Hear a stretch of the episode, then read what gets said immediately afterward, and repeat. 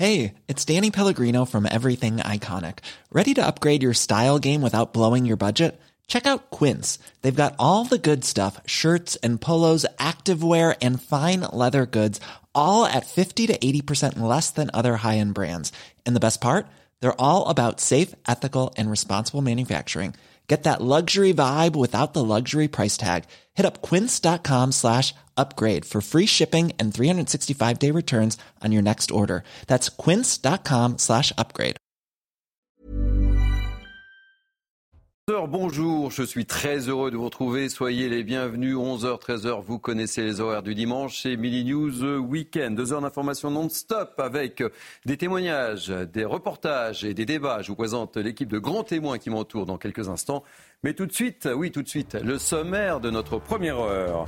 On va beaucoup, beaucoup parler politique dans cette première heure. Nous sommes dimanche au programme Gabriel Attal, un Premier ministre en action et qui bouge. Il est encore en déplacement ce dimanche après la sécurité avec Gérald Darmanin dans un commissariat, l'éducation nationale avec Amélie Oudéa Castera dans un collège qui a fait beaucoup causer, la santé dans un CHU à Dijon hier avec Catherine Vautrin. Et bien, direction quand ce matin, Gabriel Attal est sur un marché. Il fait son marché. On retrouvera nos envoyés spéciaux, euh, Thomas Bonnet et Charles Baget. Quelque chose me dit que l'on va parler pouvoir d'achat et pas que. On vous fera vivre en direct, évidemment, cette déambulation sur un marché de Caen. Politique encore et encore avec une interview très intéressante de Journal du Dimanche. Première interview croisée entre Marine Le Pen et Jordan Bardella. Sans jeu de mots, le couple est en marche. Notre ticket est inédit et nécessaire, c'est ce qu'ils disent. Si Marine Le Pen est élue présidente, Jordan Bardella prendra la direction de Matignon. Politique encore aussi, avec des sondages, beaucoup de sondages, deux sondages, sondages dans le journal du dimanche. Si dimanche prochain se déroulait le premier tour de la présidentielle, pour qui, oui, pour qui seriez-vous tenté de voter? Jordan Bardella et Gabriel Attal confirment leur percée. Et puis autre sondage dans les colonnes de nos confrères de la Tribune sur les européennes. Attention, la cote d'alerte est atteinte pour la majorité présidentielle. Et puis on reviendra bien sûr sur le grand rendez-vous politique de CNews que vous avez pu vivre en direct il y a quelques instants. Éric Zemmour était l'invité de Sonia Mabrouk. On en parlera évidemment avec nos grands témoins. Voilà. Vous savez tout, ou presque. Programme très chargé en ce dimanche. Mais tout de suite, on retrouve une membre de l'équipe, Isabelle Piboulot, pour un point sur l'information. Bonjour Isabelle. Bonjour Thierry, bonjour à tous. À la une, la Réunion se prépare au passage d'un cyclone qui pourrait marquer l'histoire de l'île. Des vents dévastateurs sont attendus la nuit prochaine. Les habitants sont appelés à se confiner. L'aéroport restera fermé jusqu'à nouvel ordre. L'île passera en début de soirée en alerte rouge cyclonique. Une nouvelle augmentation de l'électricité est attendue pour février, plus 10%. Payer sa facture est devenu un combat pour de nombreuses petites entreprises. C'est le cas pour ce boulanger dans la Sarthe. Une cagnotte pour lui venir en aide, a même été ouverte. Reportage de Michael Chailloux. 9 300 euros, c'est le montant total de la dette que le boulanger de Saint-Aubin doit honorer auprès d'EDF. Ici, tout est électrique. L'envolée des factures a plombé la jeune entreprise. Euh, au début, on devait payer 800, un peu plus de 800 euros. Et on, est pas, on a payé 2000 euh, euros par mois, quoi. 1700, presque 1008, quoi. C'est pas qu'on demande de pas payer, c'est que 9300 euros, on peut pas payer tout ça d'un coup. On n'a pas une trésorerie assez conséquente pour ça, quoi. Le boulanger ne se verse plus de salaire et il ne paye plus ses loyers auprès du propriétaire des lieux qui n'est autre que la mairie de cette commune de 930 habitants. Une municipalité qui veut tout faire pour conserver sa boulangerie et qui s'étonne que l'État ne fasse pas plus pour aider les artisans face à l'envolée des coûts de l'énergie. Je voudrais qu'on euh, on nous entende pour, pour euh, prendre en considération cette problématique qui est, quand même vital pour de nombreux artisans, parce que je, suppose que ça ne concerne pas que mon boulanger, c'est aussi euh, euh, l'attrait des campagnes et euh, qu'il faut sauver, quoi. Voilà. Installé depuis 13 mois seulement, le boulanger n'a pas eu droit aux aides post-Covid du gouvernement. La vendeuse a lancé une cagnotte Litchi en espérant au plus vite un étalement de la dette auprès d'EDF pour éviter une fermeture définitive agressés à Mantes-la-Jolie. En pleine intervention, ils ont été pris à partie par des jeunes, des faits de plus en plus récurrents, mais cette fois-ci, les pompiers ont décidé de courser leurs agresseurs. Godéric B et Clotilde Paillet. Les gars, ouais, sont là, c'est sur le corps d'un mec qui sont en train de le faire. les gars, c'est Des pompiers à la poursuite de leurs agresseurs. C'est la scène dont ont été témoins les habitants du Val-Fouré à Mantes-la-Jolie dans les Yvelines. Tout commence quand un premier véhicule de pompiers intervient sur un incendie, mais reçoit une pluie de projectiles par des assaillants. Un deuxième camion de sapeurs-pompiers décide alors de lui venir en aide pas hésité pour protéger leurs collègues. Ils sont sortis du véhicule et ils ont coursé les jeunes pour euh, les éloigner. On est vraiment dans une, euh, action euh, de protection des collègues. Et moi, je me félicite quand même du sang-froid de, ces pompiers qui n'ont proféré aucune insulte, n'ont absolument pas frappé, n'ont absolument rien jeté et ont simplement mis en fuite des jeunes qui s'apprêtaient à caillasser leurs collègues à quelques mètres de là. Cette agression est loin d'être un cas isolé. Ça révèle aussi un sentiment quand même de ras-le-bol généralisé euh, de collègues qui se font euh, agresser et euh, caillasser régulièrement. Selon ce syndicat UNSA Pompiers, il y a en moyenne trois agressions par jour sur des soldats du feu et tous les trois jours, l'une d'elles est faite avec une arme. Entre 2024 et 2025, 70 terroristes vont être libérés de prison, des individus qui resteront sous surveillance selon le ministère de l'Intérieur. Néanmoins, la crainte d'une récidive demeure. Souvenez-vous, le 2 décembre, l'auteur de l'attentat de Birakeim avait été condamné à 5 ans de détention en 2018 pour plusieurs projets d'attentats. Alors comment s'organise cette surveillance d'anciens détenus? On fait le point avec Sandra Buisson. Condamnés pour des faits de terrorisme ou détenus de droit commun radicalisés, tous ces sortants de prison, sans exception, sont suivis par un service de renseignement en fonction de leur dangerosité, service désigné avant même qu'ils ne quittent la détention. 90% des condamnés pour terrorisme sortants sont ainsi surveillés par la DGSI qui s'occupe des profils les plus inquiétants. En parallèle de cette surveillance, la majorité d'entre eux écopent d'une MICAS, une mesure administrative qui peut durer un an et imposer un pointage régulier auprès des forces de l'ordre, limiter les fréquentations ou encore interdire de sortir de la commune de résidence. Depuis l'été 2021, sur le volet judiciaire, des mesures de sûreté post-peine peuvent également être prises pour certains condamnés euh, pour terrorisme sortant. Cela permet de les encadrer jusqu'à 5 ans après la fin de leur détention. Les services spécialisés, selon nos informations, ont établi que 60%, voire deux tiers des condamnés pour terrorisme sortant de prison sont désengagés. Euh, cela veut dire que des preuves suffisantes montrent qu'ils ont rompu avec l'idéologie euh, djihadiste et qu'ils n'inspirent plus euh, d'inquiétude aujourd'hui. Selon nos informations, là encore, les autres sortants restent, eux, prosélytes, violents et manipulateurs, ou alors ils ont un profil que l'on appelle ambivalent, comme celui du suspect de l'attentat de Birakeim, un homme décrit par une source sécuritaire comme potentiellement dissimulateur et très instable psychiatriquement. Je vous retrouve à 11h30 pour un prochain point sur l'actualité. Tout de suite, retrouver Thierry Cabane et ses invités. Merci, ma chère Isabelle. Le rendez-vous est pris. On vous retrouve dans 30 minutes. Allez, tout de suite, je vous présente l'équipe de grands témoins qui m'entourent en ce dimanche matin. Des fidèles, Naïm Fadel, essayiste. Soyez la bienvenue. Merci, Thierry. Bonjour. Kevin Bossuet, professeur d'histoire. Bonjour. Un fidèle aussi. Patrice Arditi, journaliste. Salut. Philippe David. Bonjour. Félicitations. Vous savez pourquoi je vous félicite Ah oui.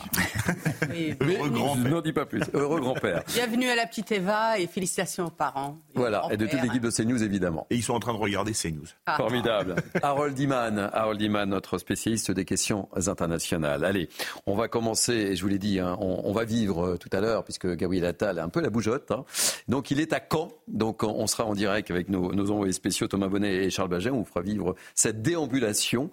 Euh, en direct sur l'antenne de CNews. Mais on va commencer avec un chiffre, le chiffre 100. On va commencer avec vous, euh, Harold Iman, évidemment. Ce 14 janvier signe les 100 jours de guerre entre Israël et le Hamas. Et on va tout de suite prendre la, direction d'Israël avec Thibault Marcheteau et Fabrice Elsner, qui sont nos envoyés spéciaux. Bonjour, mon cher Thibault. 100 euh, jours après, l'émotion est toujours aussi forte et les lieux les plus marqués par les attaques du 7 octobre sont les kibbutz à proximité de la bande de, de, Gaza et vous êtes à, à, euh, très précisément, euh, mon cher Thibault. Effectivement, Thierry, on se trouve avec euh, Fabrice Elsner à Reim. Vous savez, c'est à quelques centaines de mètres du festival de musique et de nombreuses personnes sont venues se réfugier ici, mais également des terroristes. Ce euh, kibbutz, il a été le théâtre d'affrontements euh, particulièrement violents et ces images de Fabrice Elsner, elles, parlent, elles parlent d'elles-mêmes. On, tenait à vous montrer notamment une pièce qui symbolise l'acharnement par lequel les terroristes étaient déterminés à faire le plus de morts possible avec cet abri. Cet abri, il est en béton armé, il sert d'abri anti-roquettes pour les habitants de ce kibbutz. Terroristes sont venus se réfugier à l'intérieur de celui-ci. Alors l'armée a euh, insisté pour pouvoir euh, neutraliser ces terroristes. Vous voyez le trou qui se trouve juste devant vous, c'est un trou de chars, puisque l'armée a utilisé des chars pour pouvoir neutraliser ces terroristes. 48 terroristes ont été donc euh, tués ici par l'armée israélienne et vous voyez ces images qui sont absolument bouleversantes et tous ces impacts, ces milliers d'impacts de grenades, de balles ou encore euh, de tirs d'obus euh, tirés par l'armée israélienne pour neutraliser ces terroristes. Ces images sont absolument bouleversantes et trois mois après, il y a encore tous ces stigmates de l'attaque du 7 octobre dernier. Ce kibbutz, il était occupé par 400 personnes avant la guerre. Aujourd'hui, 40 seulement ont accepté de revenir vivre ici. Sur le terrain. Merci euh, beaucoup Thibault Marcheteau, accompagné par euh, Fabrice, euh, Fabrice Elsner, nos, envoyés spéciaux. Harold, je me tourne vers vous. 100 jours, un, chiffre symbolique. Comment sentez-vous un peu les choses, Harold? Donc, la guerre a duré beaucoup plus longtemps que prévu. Personne n'aurait imaginé 100 jours au début. On aurait imaginé juste prendre Gaza par l'armée israélienne. Mais Gaza s'est révélé être une souricière terrible et vous verrez sur la carte de l'avancée de Tsahal sur le terrain que euh, ça a été très très lent parce que chaque maison, chaque coin de rue est une souricière et l'armée ne contrôle véritablement que la tâche brune. Ils peuvent avancer ailleurs et reculer, mais en gros, euh, ils ne tiennent pas le terrain et le Hamas contre-attaque sans cesse, sans cesse des gens, des militants, euh, des, miliciens du Hamas sortent d'un tunnel, d'une maison et tirent. Donc euh, cela explique que cette espèce d'agonie lente de la guerre, car le but de guerre euh, du gouvernement israélien, c'est de détruire le Hamas pour faire revenir les otages, ce qui est un peu controversé quand même à l'intérieur du système politique israélien. Et si on se fie aux chiffres, euh, outre les personnes massacrées par le Hamas le 7 et même le 8 octobre, il y a eu environ 500 morts israéliens, soldats. Donc on compte les réservistes qui étaient chez eux, qui ont décroché leurs carabines et se sont mis à se battre individuellement, jusqu'à ceux qui tombent tous les jours dans Gaza. Et il y a même des jours, il y a deux jours, où neuf soldats ont été tués. C'est très, très mmh. coûteux d'investir tous les tunnels. Et bien sûr, on peut mentionner les pertes civiles côté euh, Gaza. Alors, ce sont des chiffres du ministère de la Santé de Gaza qui sont contrôlés par le Hamas depuis très longtemps, mais qui jusqu'à présent n'exagéraient pas trop selon les observateurs, qui eux n'arrivent pas à faire ce décompte. Donc on parle de 23 000. Donc dedans, il y a beaucoup de militants du Hamas. L'armée israélienne dit 7 000 au moins de ces 23 sont de véritables combattants du Hamas. On aura le fin mot de l'histoire après, mais c'est quand même, même si le chiffre est gonflé, c'est très mortifère du côté des civils. Et en Israël, tout le monde voudrait que ça cesse, mais seulement le jour où le Hamas mhm. y sera le drapeau blanc, ce qu'il refuse de faire. Donc on en est là. Merci euh, Harold pour ces, précisions. La pression évidemment sur le Premier ministre, sur les épaules du Premier ministre israélien euh, qui persiste et qui signe et qui s'est exprimé. Euh, on l'écoute.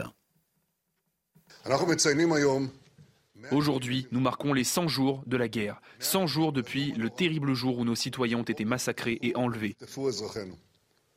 Nous poursuivrons la guerre jusqu'au bout, jusqu'à la victoire totale, jusqu'à ce que nous ayons atteint tous nos objectifs. L'élimination du Hamas, le retour de toutes les personnes enlevées et la promesse que Gaza ne constituera plus jamais une menace pour Israël. Nous rétablirons la sécurité au sud comme au nord. Personne ne nous arrêtera, ni la haie, ni l'axe du mal, ni personne d'autre.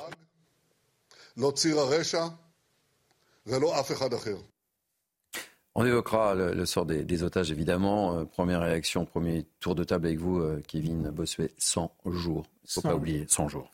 100 jours déjà. 100 jours déjà après le 7 octobre. Ce pogrom horrible.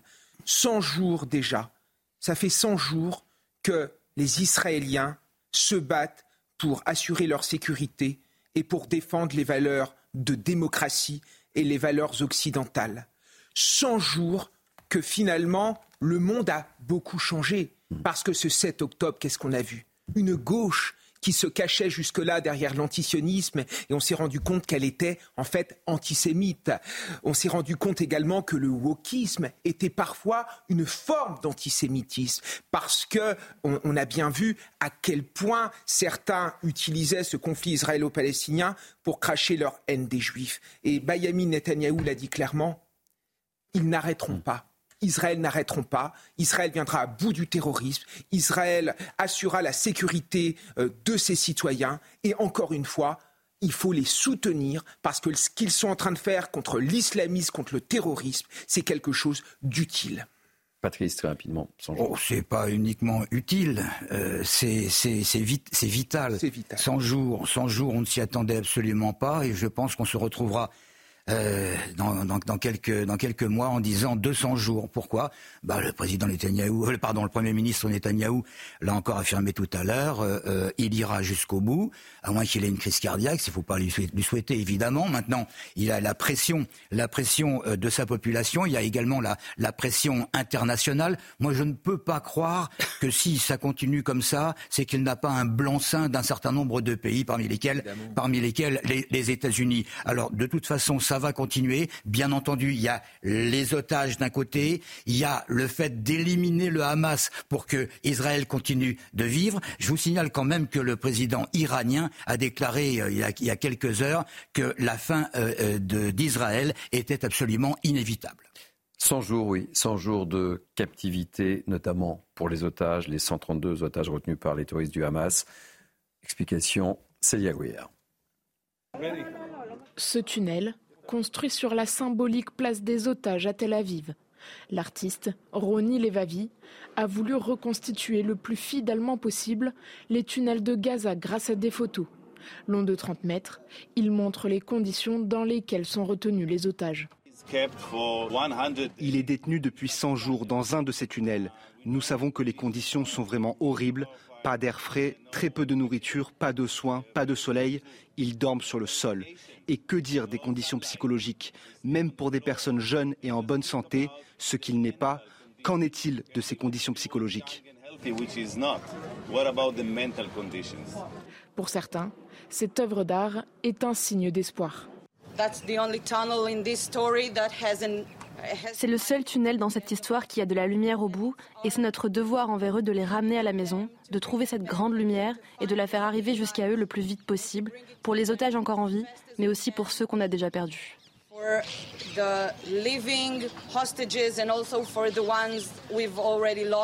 Des rassemblements sont prévus sur la promenade de Jérusalem et partout dans le monde, notamment à Londres, à New York et à Paris.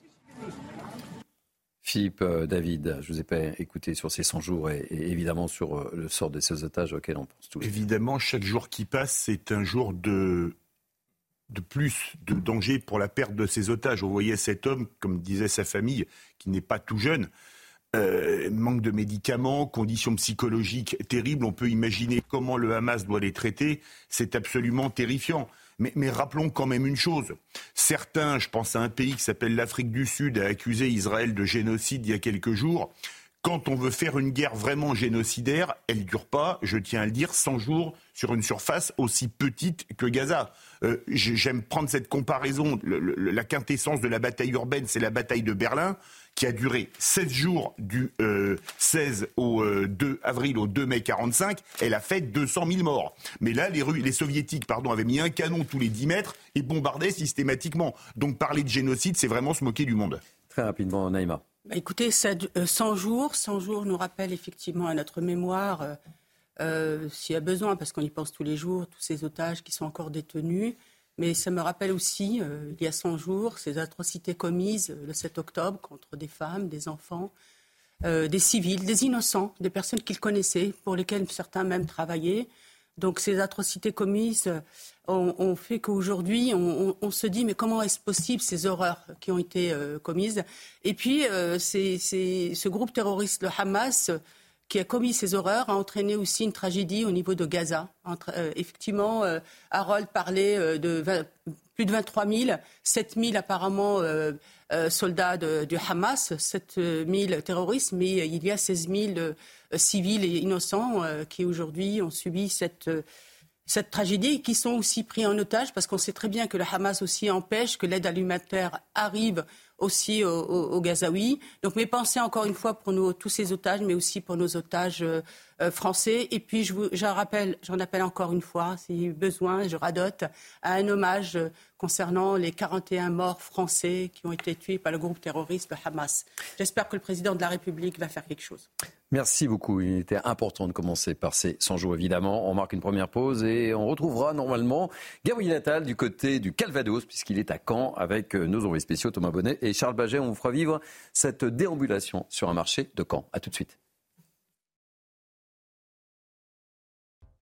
Il est 11h30, merci de nous accueillir chez vous. Nous sommes ensemble jusqu'à 13h, c'est Midi News Weekend, priorité au direct. Je vous l'ai dit, notre Premier ministre a la bougeotte. Aujourd'hui, il est à Caen, il déambule sur un marché. On va retrouver tout de suite nos envoyés spéciaux, Thomas Bonnet et Charles Baget. Quelle est l'ambiance, mon cher Thomas? Bonjour Thierry. Alors euh, le Premier ministre Gabriel Attal est arrivé il y a une... 5 minutes environ ici sur le, marché de, Caen. Vous allez le voir sur les images de Charles Baget. La déambulation a démarré il y a quelques instants. Gabriel Attal qui va donc au contact euh, à la fois des commerçants mais aussi euh, des personnes qui, qui, viennent sur le marché. L'idée c'est notamment d'aborder les thématiques de pouvoir d'achat et d'inflation. On le sait depuis qu'il a été intronisé, depuis qu'il a été nommé Premier ministre, Gabriel Attal a fait un déplacement chaque jour sur les thématiques qui sont les plus importantes aux yeux des Français, la sécurité, l'éducation, la santé hier lorsqu'il était au CHU de Dijon et aujourd'hui les thématiques autour du pouvoir d'achat, dérambulation qui va durer une bonne partie de la matinée dans le froid de la ville de Caen, dans le Calvados. Merci beaucoup Thomas Bonnet. Je rappelle que vous êtes accompagné par euh, Charles Baget. N'hésitez pas à intervenir. Et on va suivre euh, cette, euh, vous avez dit, déambulation de notre Premier ministre sur le marché de Caen. Allez, petit tour de table. Ça vous inspire quoi euh, Parce qu'il est, il est, euh, il est à la tâche. Hein. Ah bah, ça, euh, attendez. Action, action, action. Il est à la tâche, mais justement, c'est l'occasion pour lui de voir un peu le coût aujourd'hui de, des fruits et légumes et, de cette inflation de qui a impacté énormément le, le, panier, si je puis dire, de la ménagère ou du ménager. Hein, pour rester ah, C'est ça. Faites attention à ce que vous dites. Euh, oui, je, fais attention. Non, mais justement, e. euh, quand vous faites euh, vos courses depuis cette inflation, c'est quand même les, le coût des légumes et, et des fruits, c'est entre 20 et 25 vous imaginez Donc vous avez certaines personnes qui attendent la fin du marché pour pouvoir Bien aller. on l'a évoqué sur nos plateaux. Parce qu'ils vont acheter les légumes qui restent. Donc j'espère que justement le Premier ministre va tenir compte de, ça et que enfin on va réagir sur les fameuses 100 euh, euh, produits alimentaires de première nécessité, dont les fruits et légumes, parce que je vous rappelle que le, gouvernement n'a de cesse de nous dire de manger 5 fruits et 5 mmh. légumes. Vous voyez? Donc moi j'aimerais qu'aujourd'hui on tienne compte un peu de, cette réalité que vivent euh, les Français. Patrice. Il y, a plusieurs réalités, mais, moi je voudrais me référer à ce qu'avait dit euh, M. Macron à son premier Conseil des ministres avec le nouveau gouvernement. Je ne veux pas d'état d'âme, je veux des états de service. Alors là, il est servi avec ce, ce Premier ministre Formule 1. Euh, même avant, le, avant le, le, le, Conseil des ministres, on se souvient que cet été, il s'était déjà rendu en province pour euh, visiter la famille du, du, principal de collège qui avait été retrouvé euh, décédé dans son établissement. Il a été dans le Nord euh, il n'y a pas très longtemps auprès des sinistrés de, Alors, des je, inondations. je vous interromps parce que Gabriel Attal est en train de, de, de parler, d'échanger sans doute avec un commerçant. L'écoute. L'école, moi je suis très déçue que le ministre vous avez choisi, je suis très déçue. Pas parce qu'elle fait des annonces à la con, mais parce que je trouve que vous, vous étiez bien, et là je voudrais que vous soyez derrière. Non, souriez pas. Parce que je vous souris, madame, je vous souris, madame, parce quand que- on passe son bac cette année, quand je vois ce qui est devenu l'éducation nationale, ça me rend folle. Je vais vous dire, hein, je, je- je suis aujourd'hui Premier ministre hein, et je vais suivre de très très près, j'étais encore avec elle, euh, Je vais la question de l'éducation. Parce je vais que vous dire, êtes jeune et que vous êtes dynamique et que vous n'êtes pas trop bête. hein, par rapport- Bah, je vous remercie. Non, non, parce que quand on voit le niveau, trop. quand on voit le niveau des ministres maintenant, c'est catastrophique. Moi, je suis de gauche, je suis pas de votre parti, je suis de gauche, complètement de gauche. Mais je m'en fous. Du moment que vous faites le boulot, que vous le faites bien, c'est tout ce que je vous demande. Mais l'école, je suis d'accord avec vous, c'est la base. Bien sûr. Le nom d'une ville, c'est la base. Ah, l'école, la vous savez, c'est la c'est base. c'est- c'est là où se dessine la société de demain, l'économie de demain, la sécurité de demain, l'environnement de Bon, on va demain. espérer en vous alors. Mais vous pouvez, vous pouvez, Euh, je dire, je lâcherai rien. Je ne lâcherai rien. J'espère. Et sur le redoublement, j'ai Ouais, j'ai parce pris la décision. Là, le Ah décret oui. va sortir euh, dans les toutes prochaines semaines. Euh, voilà, il faut remettre de l'exigence Un partout. Mais, enfant, c'est- mais, mais, c'est pas lire. mais c'est pas de la punition. C'est pas de la punition. C'est pas, c'est pas une sanction, c'est pour qu'ils réussissent. pas ces tables de multiplication pour sang de soir. Il vaut mieux, euh, attendez, il vaut mieux réussir. Et ma fille est astite. hein.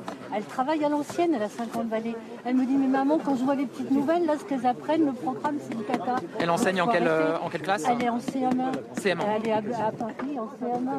Elle est catastrophée, catastrophée de voir la des instituts maintenant. Ouais. Elles ne font plus de dictée, elles font plus rien. On est passé des programmes de ah tata, ah tata. Ça sert à rien.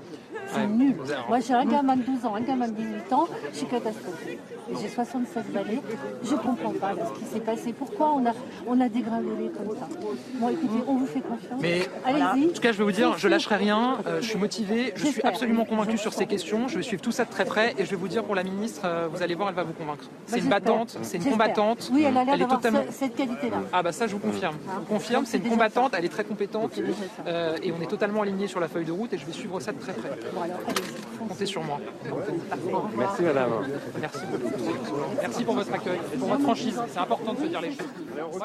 Bon, désolé, euh, je vous ai coupé la parole, mais ça risque d'être le cas tout au long de cette émission, mon cher Patrice. Donc là, on ne parle pas de légumes, ni de carottes, ni de tomates, ma chère Naïma, mais on a parlé éducation. Et euh, il défend hein, sa ministre. hein. Il défend. Elle a été attaquée. Euh, je ne lâcherai rien. Je ne lâcherai rien. Euh, vous avez remarqué, vous êtes jeune. Je suis de gauche, euh, mais vous êtes jeune, vous êtes dynamique et pas trop bête, euh, le dit cette personne. Bon, alors, on sent le côté populaire quand même. hein. Il y, a, il y a un côté populaire, mais je disais tout à l'heure que c'était un Premier ministre Formule 1. Là, c'est un, un Premier ministre euh, tout-terrain. Il y a quand même, il y a quand même à boire et à manger dans, dans, dans son action, si je peux dire. C'est très très bien qu'il montre son dynamisme. Et c'est- c'est assez extraordinaire, mais il l'avait montré déjà en tant que, en tant que ministre. Mais, mais il ne faut pas qu'il continue trop longtemps parce que il, n'est pas question d'effacer l'action de, de, de ces ministres. La com, c'est Il va- bien, l'action, c'est mieux. Ouais, oui, mais il va arriver un moment où euh, une ministre, l'une de ces ministres ou l'un de ces ministres va arriver euh, euh, sur un cas bien précis en région, et puis les gens vont être déçus parce que le chef du gouvernement ne sera pas à ses côtés. Alors attendez, priorité au direct. On, on revient, euh, on, on écoute Gabriel Attal. Je vous laisse à mes oreilles. Ouais, ah bah c'est On vous en- on vous entend. Ah ben c'est bon. Monsieur Attal Monsieur Attal Ah bah, c'est il n'y a pas longtemps qu'on était sur, euh, sur la région parisienne. Ah, vous avez euh, emménagé ici Oui, ça fait 10 ans. Ça Monsieur Attal Super. Tranquille. Attends, très bien. vous êtes en... Bah, tant mieux, bon marché à vous. Merci. À bientôt. Bonjour.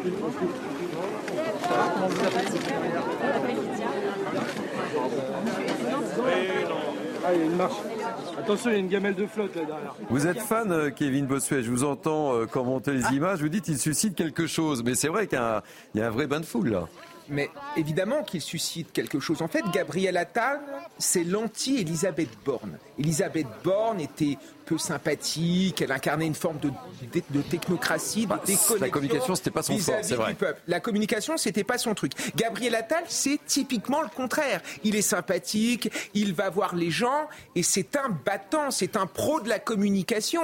Et quand vous allez, euh, par exemple, moi je suis retourné dans mes Ardennes profondes euh, euh, au, au cours des vacances de Noël, mais vous savez que Gabriel Attal, ils connaissent, il a une bonne image. Il est jeune, il est beau, il en veut, et c'est vrai que ça nous change un petit peu. Et le défi pour Gabriel Attal, c'est véritablement de se reconnecter avec les milieux populaires. Parce que c'est vrai que le macronisme incarne notamment cette forme d'élitisme, et c'est vrai qu'il y a eu des phrases euh, malheureuses prononcées par Emmanuel Macron. Il y a ceux qui ont réussi, ceux qui ne sont rien. Il a mal parlé notamment des ouvrières euh, de Doubs. Et là, Gabriel Attal va essayer de rectifier cela. C'est pour ça que, par exemple, Rachida Dati a été nommée ministre de la Culture et elle mettra en avant la culture populaire. C'est pour ça qu'il va euh, directement euh, sur les marchés. Et si ça peut relancer le quinquennat d'Emmanuel Macron, ce n'est pas plus mal. Donc en effet, il y a beaucoup d'espoir. J'espère que les Français ne seront pas déçus parce qu'il y a de l'attente quand même. Oui, il y a de l'attente, oui, oui, oui, c'est bien euh, la communication. Mais il faut des résultats, il ne faut pas oublier. C'est là où il sera jugé, entre autres. Euh, Philippe David. Ce qui est intéressant, c'est ce que dit cette femme de gauche. Qui dit vous vous êtes euh, pas trop bête ça c'est le moins qu'on puisse dire hein.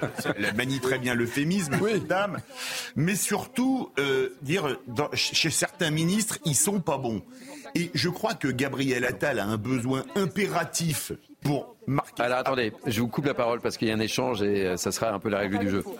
C'est pour ça qu'il faut à la fois être plus clair sur nos règles, et notamment au niveau européen, agir plus efficacement. Et ensuite, il faut mieux intégrer les personnes qui ont vocation à rester en France. Parce que vous avez raison, on en a besoin.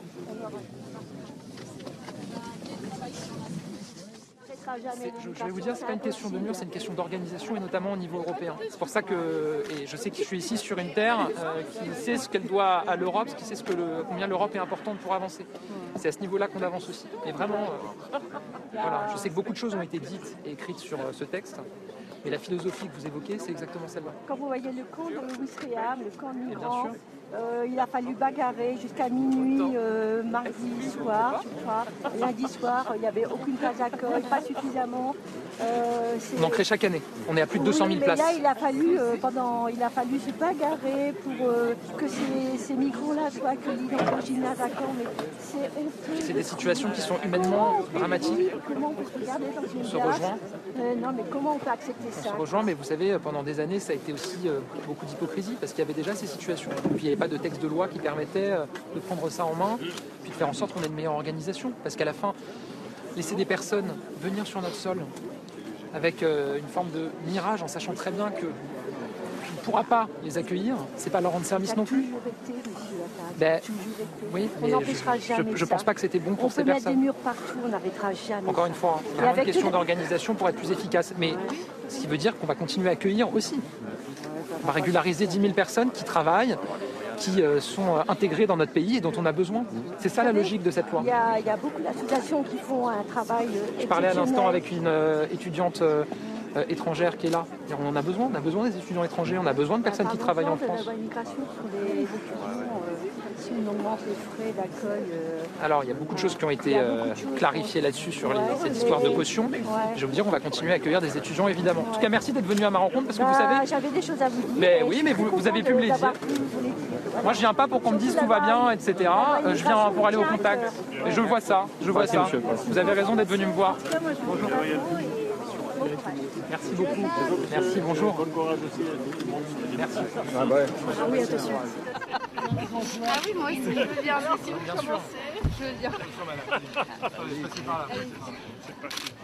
Et toujours l'exercice, je vous ai coupé la parole, pardonnez-moi, mais c'est un peu la règle du jeu, mon cher euh, euh, Philippe. Les selfies, on voit cette popularité qu'on évoquait avec euh, Kevin Bossuet qui réagira suite à, à- à cet échange avec euh, cette, euh, cette personne où là, il n'a pas parlé, encore une fois, désolé, de pouvoir d'achat, ni de légumes, ni de tomates, mais d'émigration avec, on va régulariser 10 000 personnes. Philippe David. Donc je disais, il est obligé de communiquer parce que. Ah, attendez, il est avec Ah bah. une étudiante en médecine, alors priorité au direct encore. Désolé. C'est passion, c'est ma vocation. Vous savez déjà vers quelle spécialité vous avez envie de vous... Euh, je vais être médecin généraliste. Médecin généraliste Oui. Je vais m'installer dans Compagne autour de Caen. Très bien. Voilà. Bon, bah, merci pour ça. Bah, de rien. Bravo. Faire une photo Bien sûr. Merci.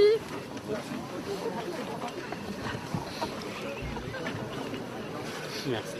Merci. Bon, allez, je vous redonne la parole. mais c'est incroyable ces scènes quand même, hein, cette popularité. On voit, il grimpe dans les sondages, mais on, on le mesure là. Non, mais c'est clair qu'il était populaire déjà quand il était ministre de l'Éducation, mais moi, je dis, il est obligé de faire de l'hypercommunication vu ce que le remaniement est. C'est une montagne qui a accouché d'une souris. On a gardé tous les mêmes à tous les postes les plus importants. L'économie, Bruno Le Maire, maintenu. La justice, Dupont-Moretti, maintenu. Darmanin, À l'intérieur. Maintenu. Etc., etc. Donc, comme on a fait le changement dans la continuité, c'est-à-dire un changement pour rien, et ben qu'est-ce qu'on fait? On fait de la com. Kevin Alors, je suis. Bon, vous avez réagi hein, sur Oui, l'échange avec. euh, euh, je- Vous allez y venir, je suppose, parce Oui, que là, vous avez venir. glorifié euh, Gabriel Attal, mais je pense que là, d'un seul coup, vous allez Oui, descendre de euh, quelques, voilà. de quelques niveaux. Alors, je ne suis pas tout à fait d'accord avec Philippe. Je pense que quand même, il y a une nouvelle ligne dans ce quinquennat d'Emmanuel Macron. On voit bien que ça penche à droite. Je veux dire, Il y a encore quelques ministres de gauche, mais l'essentiel des ministres, hein, ce sont des ministres de droite. Par rapport à ce que j'ai vu, il faut que Gabriel Attal fasse attention à une chose. Le en même temps, ce n'est plus possible. On l'a vu sur la loi immigration où les électeurs n'en pouvaient plus. Et d'ailleurs, sa réussite à la tête de l'éducation nationale, quelle est-elle? C'est parce qu'il a réussi à mettre fin au en même temps en donnant une ligne claire. Donc là, quand on l'interpelle sur l'immigration et qu'on lui dit et qu'- et qu'il dit on va accueillir, euh, on continue à accueillir, mais on va aussi fermer les, les frontières, on est aussi dans ce en même temps. Attention à ne pas brouiller le message. Et on va être en même temps. Elle est combien Elle est évaluée. Oui, évaluée. C'est une évaluation. Qu'est-ce que j'ai fait moi quand j'étais ministre du budget? J'ai fait un plan de lutte contre les fraudes, toutes les fraudes, et notamment la Et fraude ça a fiscale. augmenté encore. Ah non. Mais on augmente, on augmente ce, non non, on augmente ce qu'on recouvre. Oui, on augmente ce, ben oui oui, parce qu'on on, on augmente ce qu'on recouvre parce On qu'on est, contrôle mieux. Bah, Oui, oui, oui, oui. parce qu'on est plus Et- et efficace, monsieur. ça se chiffre en milliards de milliards. Bien sûr.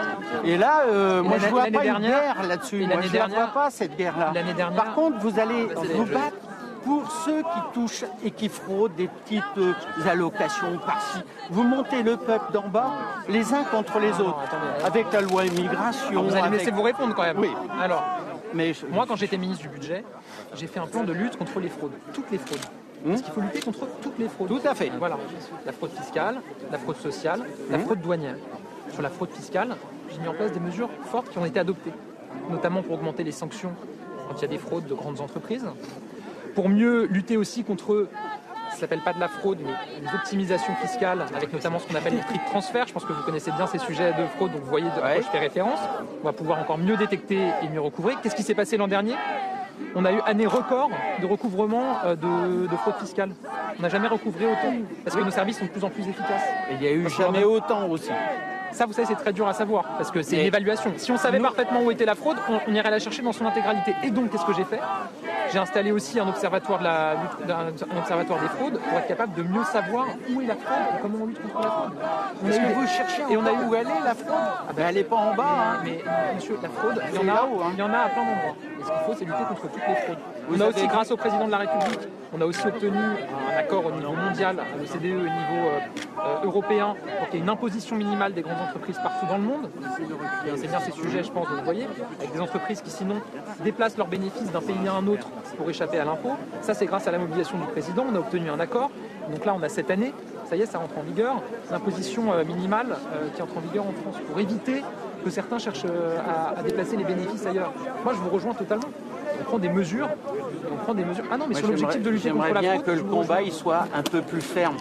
Moi, euh, avec la punchline qu'on vous a, euh, au moins j'espère quand même qu'on va peut-être voir un petit peu la différence dire. avec les autres.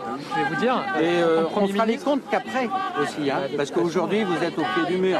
Fonctions. C'est pour ça que. euh, Mais vous pouvez compter sur moi parce que j'ai beaucoup. La loi immigration, je change euh, la loi immigration. euh, vous êtes donc pour cette loi immigration qui a été mise en place? Moi, il me semble que l'équilibre qui consiste à dire que d'un côté, on doit mieux faire respecter nos règles, parce que c'est pas rendre service aux personnes que de leur faire croire qu'elles peuvent venir en France et qu'elles arriveront à trouver un travail, à s'intégrer. Cet objectif-là d'un côté, et de l'autre, mieux intégrer les personnes qui ont vocation à rester sur notre sol, en leur permettant de travailler. Ça, ça me semble être un bon équilibre. On va régulariser 10 000 personnes qui travaillent, qui sont utiles à notre pays. Et qu'est-ce que l'Europe a fait aussi pour les Les Alors, pays qui étaient en difficulté. Attendez, au niveau européen, on vient d'avoir aussi un accord sur le pacte migratoire qui est historique, parce que c'est au niveau européen qu'on doit s'organiser. Et sur les pays en difficulté, on, on- on verse un montant record. La France d'aide publique au peut vous développement. serrer la main, je pense. Bonjour monsieur. Bon courage. Vous êtes France Insoumise aussi ou? Faites du bon travail. Bon, merci. Non, non, je suis libre. non. libre. Oui, oui. Ah, Non, non, mais c'est pour ça que je suis un homme sur libre. ma circonscription. Merci Je beaucoup. suis derrière, mais j'étais pas au courant que vous étiez là. Ah bah si, on l'a dit ce matin. Ah non, non, j'ai- découvert dans la presse il y a 20 minutes. été, euh, Mais je voulais juste vous souhaiter la bonne année. la D'habitude, informé. Merci beaucoup. Et espérer que demain ou mardi, au vote de confiance, euh, vous soumettrez. euh, Merci d'être venu me. Mais est-ce qu'on aura un vote de confiance, monsieur le Premier ministre Merci beaucoup.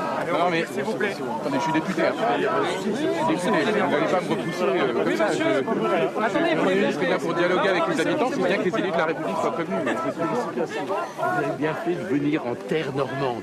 Eh oui. La Normandie, terre d'accueil.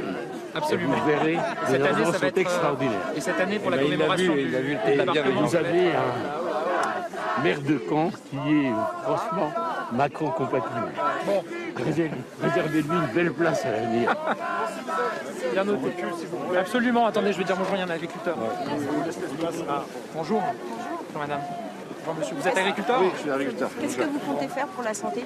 Pas que des promesses, les conditions Ah bah de non, travail non. et Vous l'argent. travaillez à l'hôpital? Je travaille dans le privé. Dans le- L'hôpital, ça m'intéresse plus du tout, le HV. Les conditions de travail euh, 2020 et je, je fais partie du personnel qui n'a pas pu exercer. Donc aujourd'hui, j'ai l'épée de Damoclès Donc là, vous- là, vous travaillez où en ce moment? À l'hôpital Saint-Martin, D'accord, donc dans une clinique euh, Privée. privée. donc les conditions de travail, tout le monde démissionne. Dans votre clinique? Ouais. Personnel de jour, il manque 8 infirmières.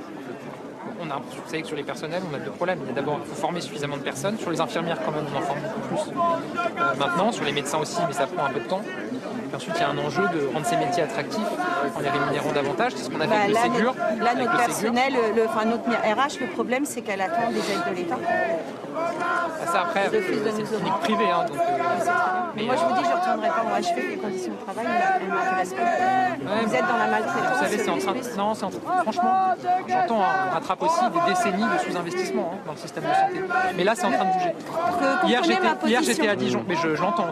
Vous l'entendez, ouais, mais étant donné que pendant 18 mois, je n'ai pas pu exercer parce que je fais du par- partie du personnel complotiste, aujourd'hui, on a l'épée de Ah, Damoclès. parce que vous, n'étiez J'ai refusé euh, l'injection. Vous n'avez pas voulu vous faire vacciner, donc vous ne pouviez pas exercer. Voilà. D'accord. Donc aujourd'hui, je reprends, mais qu'est-ce que je peux attendre du gouvernement? Parce que est-ce qu'ils vont pas nous foutre une autre pandémie sur le dos, une autre maladie Non, X ça, madame, faut pas. Nous foutre qui ça? Bah non, mais après, c'est, euh, c'est, si vous pas- voulez, non, non, aujourd'hui, il est quand attendez, même. On il peut parler des conditions de travail à l'hôpital, on peut parler de la santé. Mais tout fait honnêtement, peur. moi, les, les, les, les- les- voilà, pas de tout fait pandémie peur. organisée ou quoi que ce soit. C'est pas une question de, dire quoi que ce soit, quoi, mais tout fait peur aujourd'hui, j'ai, j'ai plus confiance. Bon, on va essayer de rebâtir euh, tout ça. Et vous, monsieur, vous êtes agriculteur, Oui, ça? euh, Dans quel, euh, Dans la production laitière. Donc aujourd'hui, vous savez qu'il y a peut-être des manifestations qui vont se faire dans certaines laiteries, parce que l'annonce des prix du, prix du lait est de plus en plus fort. On était sur 18 mois avec une progression de prix où on avait enfin un peu de rémunération. Et là, on sent qu'on va repartir sans rémunération, on va avoir du mal à réinvestir. Alors que demain, on nous annonce bah, des changements climatiques, donc il faut qu'on s'adapte. On est tout à fait d'accord avec ça. On, on fait ce qu'il faut. On rencontre les parlementaires pour essayer d'aller ensemble, parce que je fais partie de la FNSE aussi du Calvados. On essaie de travailler ensemble. Et euh, ça, je sais que malheureusement, l'État ne va pas pouvoir réguler les choses. Mais quand on entend euh, M. Leclerc euh, dire que lui, il va arrêter l'inflation, euh, malheureusement, on sait qui est la soupape de sécurité. C'est nous, les agriculteurs, comme à chaque fois. Et ça, ça fait mal. Et, euh, aussi tous les sujets de normes, où aujourd'hui, l'Allemagne, euh, les agriculteurs allemands sont dans des grands mouvements sociaux des agriculteurs, alors que c'est un pays qui manifeste très peu. Des agriculteurs français, vous voyez qu'on y aille. Nous, on essaye de dire attendons, essayons de négocier avec le gouvernement. Alors, ça ne plaît pas toujours au monde agricole, mais je ne voudrais pas qu'on aille sur des grands blocages. Euh, on est assez compliqué aujourd'hui dans la France et on n'a peut-être pas besoin de ça aujourd'hui.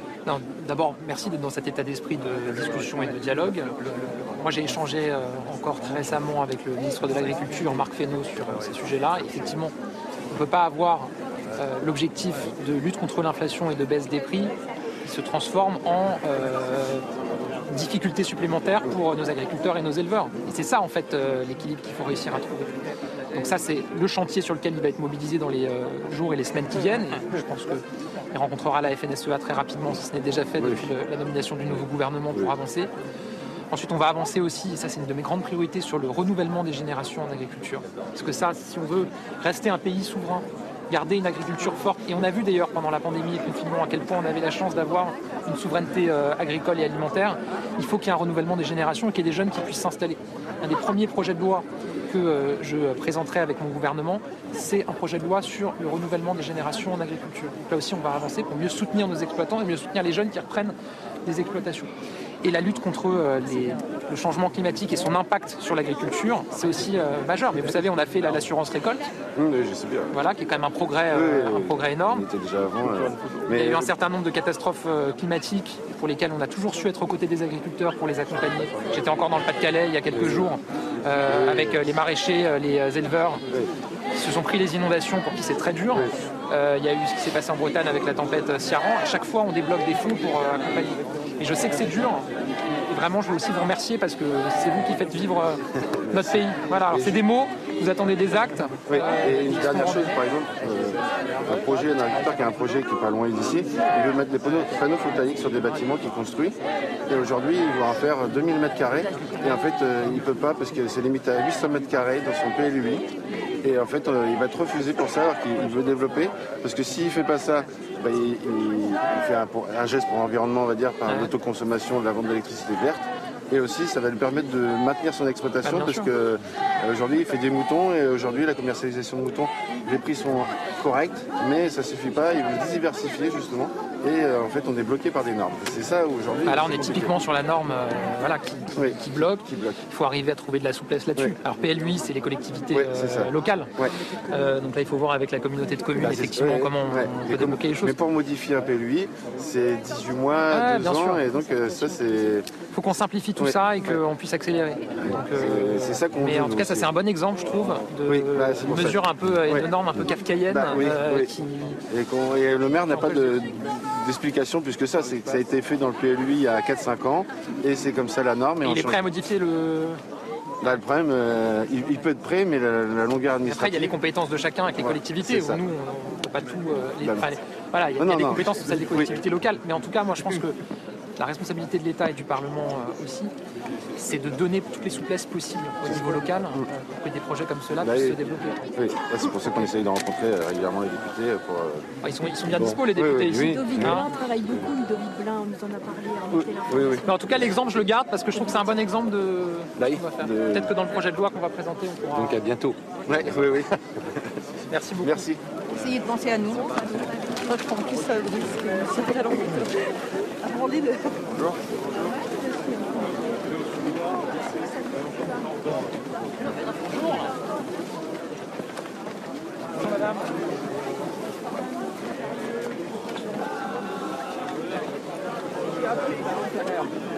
Travaille dans le secteur Normandie de gens qui s'intéressent à la Normandie. Alors, euh, la droite est très présente. Me déplace partout en France. Mais sérieusement, que ce soit pour la protection de l'enfance ou les gens qui sont en très très grande difficulté, il y a vraiment besoin de s'intéresser de très très. Bon, voilà. Vous savez, on a pris un certain nombre de mesures euh, de lutte contre la pauvreté. On a un beau chantier vraiment majeur qui est le versement à la source des aides sociales, vous savez. C'est redonner aux pauvres, c'est une certaine façon de faire, mais prendre au L'honneur des Macron ne veut pas, nous on Dire, dire on va prendre, enfin, honnêtement, Écoutez, il y a dire on va prendre à certains, prendre à certains en tant que tel n'a jamais permis à d'autres d'aller mieux. Ce qu'il Ça, faut, vous êtes convaincu de ça, mais alors les classes moyennes vont se retrouver étranglées dans votre mais système. non, justement, au contraire. Au contraire, vous savez, bien les classes moyennes, c'est ma priorité. résoudre la priorité, l'équation. hein. Moi, ma priorité, c'est quoi? C'est effectivement les classes moyennes qui travaillent, qui se lèvent tous les matins, qui peuvent compter ni sur euh, des aides sociales parce qu'elles travaillent, ni sur un patrimoine particulièrement euh, puissant pour les aider. Et ensuite, je veux que les personnes qui sont dans le besoin, on puisse les sortir de la pauvreté, notamment par le travail. mais On les a le taux de chômage. elles-mêmes, elles veulent pouvoir travailler. Bien sûr, Hein absolument. Voilà, ça on est Donc c'est un enjeu d'accompagnement. Mais aujourd'hui, il y a une urgence. Et l'urgence, c'est de clore les fins de mois. On n'a jamais été amené à solliciter autant d'aide auprès des municipalités, des collectivités territoriales.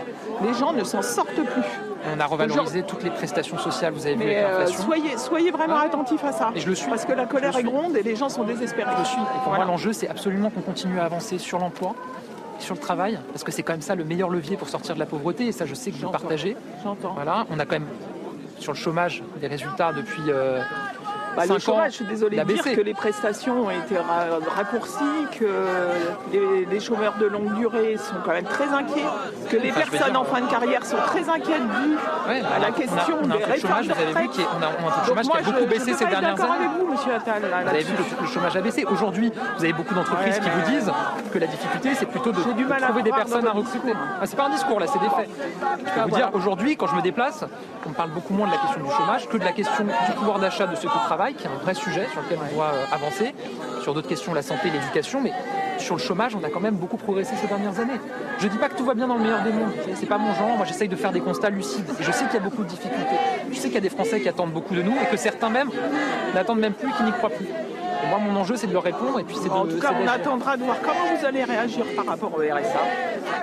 Est-ce qu'il y aura une contrainte et une obligation liée au RSA on, on attendra de voir au niveau des prestations de chômage comment vous allez soutenir les personnes les plus en difficulté. Et pour les fins de carrière, avec la réforme des retraites contre laquelle on s'est battu et avec lequel on reste toujours opposé, on attendra de voir comment pour les personnes en fin de carrière, on pourra aménager les fins de carrière. Parce que très Notamment avec la sérieusement, retraite progressive qu'on a mis en place dans la sérieusement, fonction ça va publique. être très très très compliqué dans le monde du travail. En tout cas, merci d'être venu à ma rencontre. Bah, merci d'être venu me parler. Bonjour. Bonjour, enchantée. Ça va bien Oui, vous Oui, très bien. Comment vous vous appelez Laetitia Davis. Laetitia, vous faites, euh, Je suis au lycée euh, à Malherbe, en terminale. Ouais. Et donc, euh, bah, voilà. Avec une idée déjà de ce que vous voulez faire euh, bah, je voudrais devenir vétérinaire. Très bien. C'est un- une bonne chose, mais euh, bon, c'est un peu compliqué en ce moment avec Parcoursup notamment. Pourquoi? Ouais, Surtout, euh, niveau les, surtout euh, sur- pour le dossier. et pour, euh, parce qu'en fait, ils regardent moins le bac et plus les notes euh, au cours de Ouais. l'année, euh, en première et en terminale. Donc Ouais. c'est un peu plus compliqué quand même. Ouais. Surtout avec toutes les règles. Et donc là, vous avez regardé un peu les écoles vétérinaires, oui. euh, vous êtes renseigné? Oui. Donc, euh, bah, moi, je voudrais bien aller à Lyon, donc, euh, en intégré, en école intégrée, euh, en vétérinaire. D'accord. Vous avez un député ici qui est un spécialiste de l'enseignement supérieur. hein. La retraite nous intéresse plus que Si ta vous avez besoin de présence conseils, ici. euh, je n'hésite pas à venir me voir. D'accord, merci. Moi, je Merci beaucoup. vous. Merci madame. beaucoup et bon courage. Merci infiniment pour votre soutien. Je vous en prie. On va faire le vous. maximum. Merci. Merci, monsieur. Bonjour madame. Bonjour. Euh, en tant qu'ancien ministre de l'Éducation nationale, je suis ravie de, de vous rencontrer. Je voudrais juste, euh, euh, si vous pouviez aider tous les enseignants dans les mutations. Oui. Euh, je suis directrice école sur Créteil. Je me lève à 3h30 du matin le lundi, le jeudi, je reviens le mardi et le vendredi pour élever mes enfants qui sont sur plan. Et j'ai pas ma mutation et je veux travailler. Euh, et je pense qu'on est beaucoup d'enseignants dans ce cas. Euh, alors on nous demande d'élever nos enfants. Moi je demande d'élever mes enfants. Je laisse deux nuits par semaine seuls. Pour aller. euh, Je suis directrice aller, euh, d'école sur Créteil, dans le j'ai pas eu ma mutation. Et ça fait combien de temps que vous enseignez 25 ans. 25 ans. Depuis 25 ans à Créteil. Oui. Et en fait, vous êtes, c'est que vous êtes, vous êtes installé récemment à Caen euh, avec votre oui, famille j'avais ou- deux ans, les enfants sont là.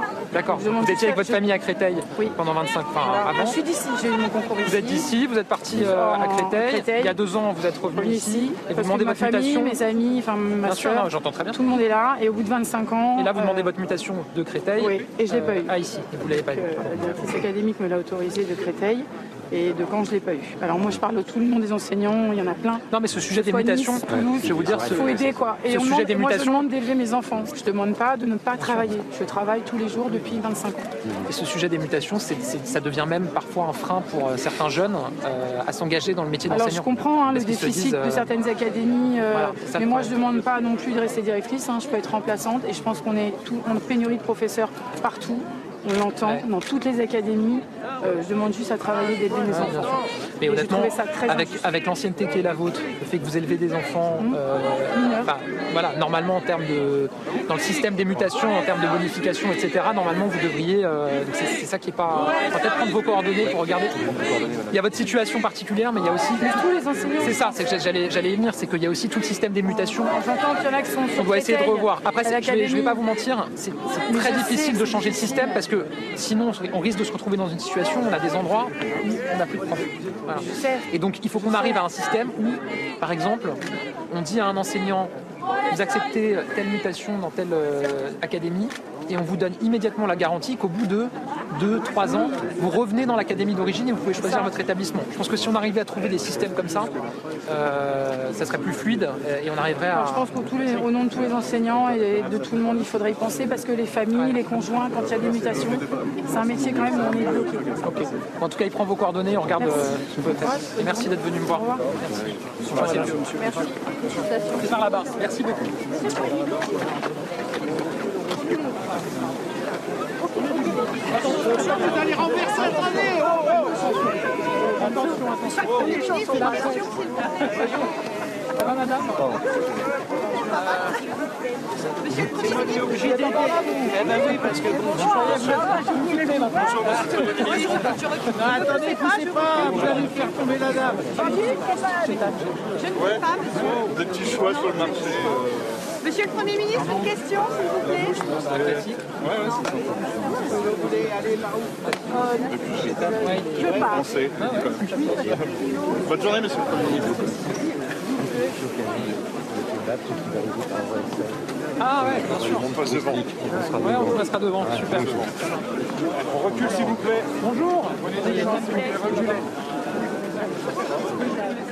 Allez, on va retrouver euh, nos envoyés spéciaux qui font le marché en compagnie de Gabriel Attal, Thomas Bonnet et Charles Baget. Le moins que l'on puisse dire, c'est qu'il va au contact de la population, Gabriel Attal. Et il est interrogé sur tous les sujets, la santé, l'enseignement, bien sûr. On a vu euh, le chômage aussi. Il ne fuit pas ses responsabilités. En tous les cas, il dit, je veux agir, euh, je sais qu'on attend beaucoup de nous.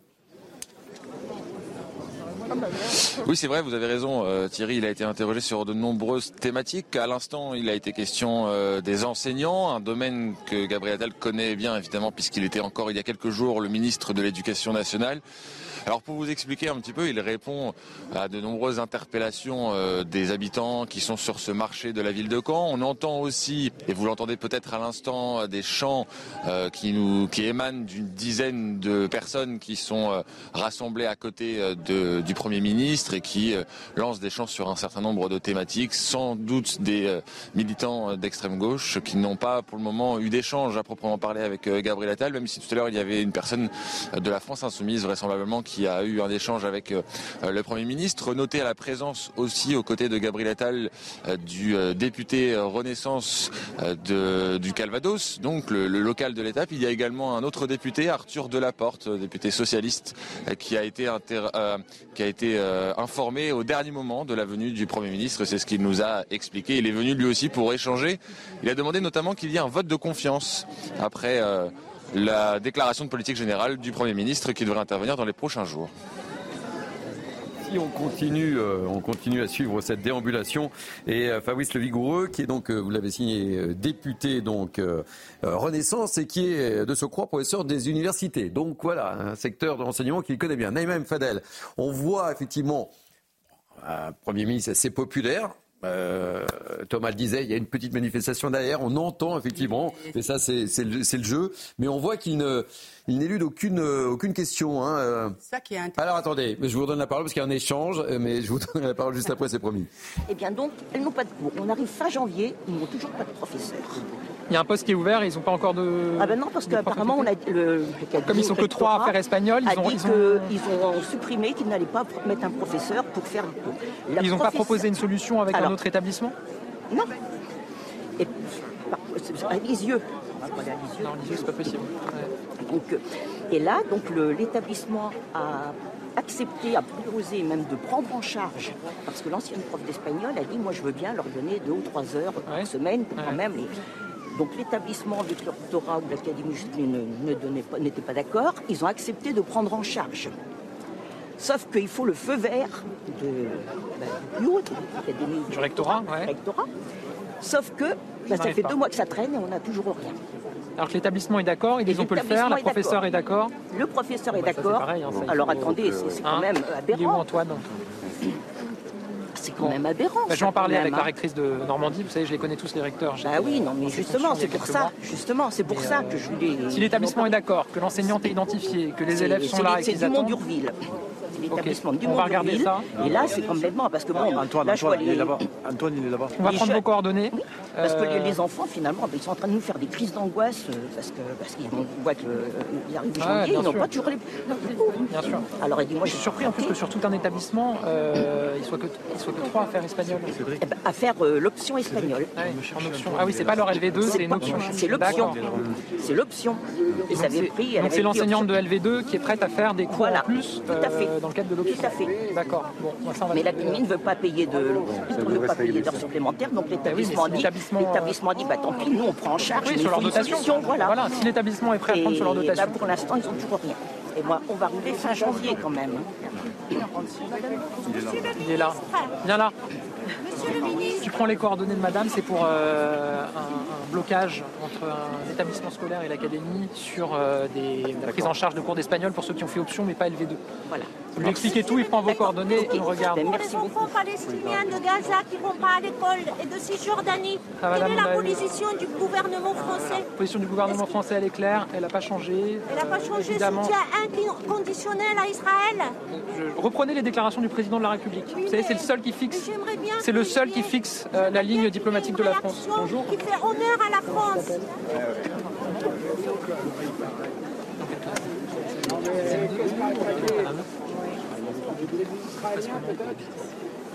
Ça va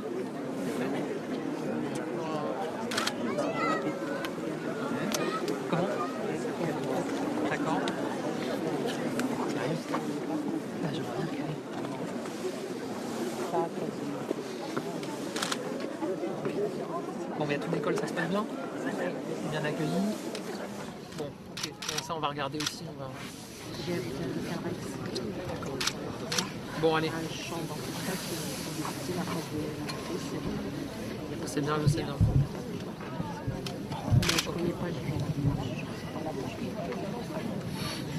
D'accord. Vous êtes en France depuis combien de temps D'accord. Toi, tu as Quel âge 11 Ok. Bon. Allez, viens là. Ça va, je t'ai laissé. Ça va Ah, bien sûr. Je vous prends une selfie Je prends. Sur les photos, parce que c'est... Tes parents sur la coque Hop, allez. Très bien. Bonjour Monsieur Attal. Monsieur Attal, bonjour. On connaît votre engagement pour la, pour la condition animale, pour la cause animale. On connaît votre engagement pour la, pour la condition animale, pour la cause animale. Faut pas pleurer. Faut pas pleurer, t'inquiète. J'ai jamais eu de papier, je suis dans une impasse. Tes parents, ils sont où? Oui, non, mais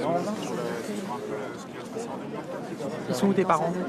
Elles sont juste là, j'habite dans une hôtel. Bon, on, va aller, on va aller voir avec tes parents. tes parents? Hein. Antoine, tu peux emmener la, la- la- la jeune fille avec ses parents et aller discuter avec, discuter avec eux et voir. euh, Ok Monsieur Attal, on connaît votre engagement pour la condition animale. En 2024, est-ce que vous avez prévu de nommer euh, une commission interministérielle pour euh, la cause animale, pour les animaux? Je ne sais pas s'il faut une commission interministérielle.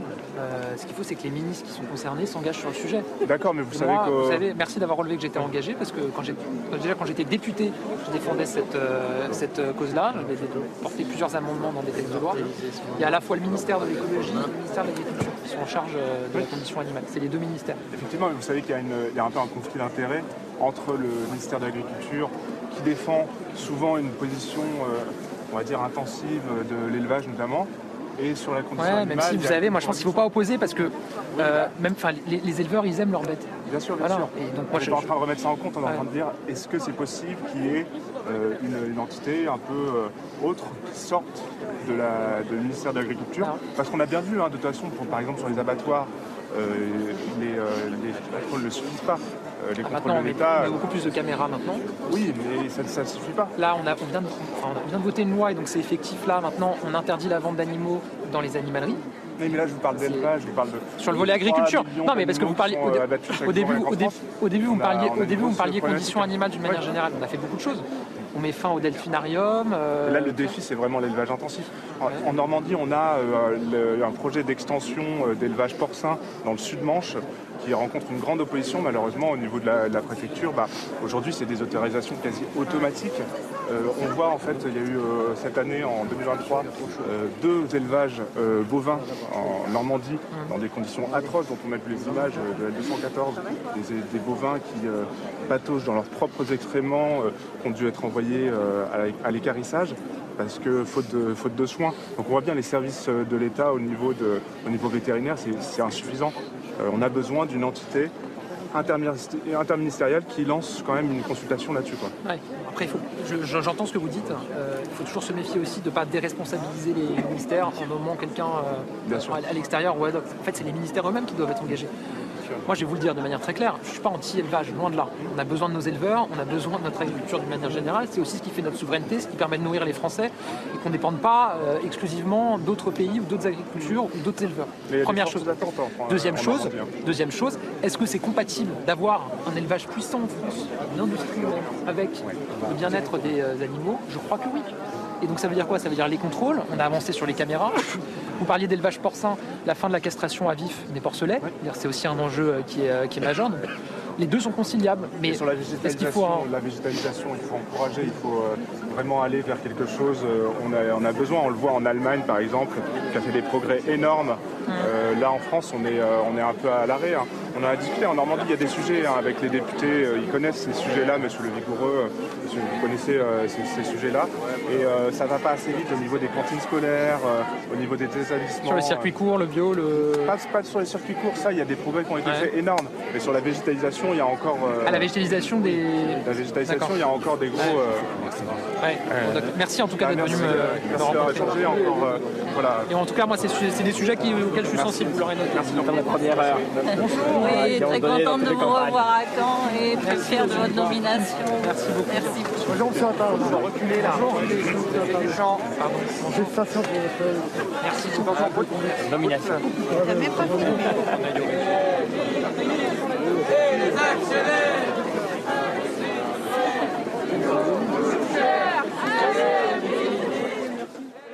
Bon, Naïma, il a interrogé sur toutes les questions, parce que là, euh, il a interrogé sur euh, les élevages, la castration des porcelets à vif. On voit qu'il connaît les dossiers quand même, mine de rien.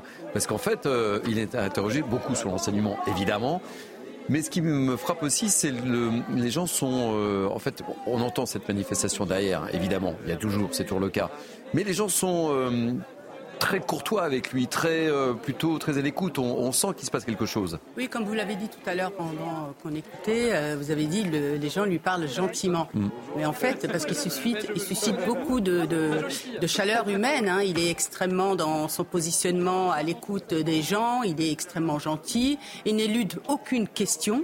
Et il est dans le parler vrai. Et vous avez vu avec la personne qui est pour la cause euh, animale, à qui il a répondu franchement ce qu'il pensait lui. C'est-à-dire qu'il n'est pas dans les éléments de langage. Et on sait très bien qu'aujourd'hui, les Français, ce qu'ils attendent, c'est du parler vrai, qu'on ne soit pas dans les éléments de langage et qu'on soit connecté effectivement avec, euh, avec euh, les Français et qu'on leur réponde effectivement en toute franchise. Et ça, c'est extrêmement important.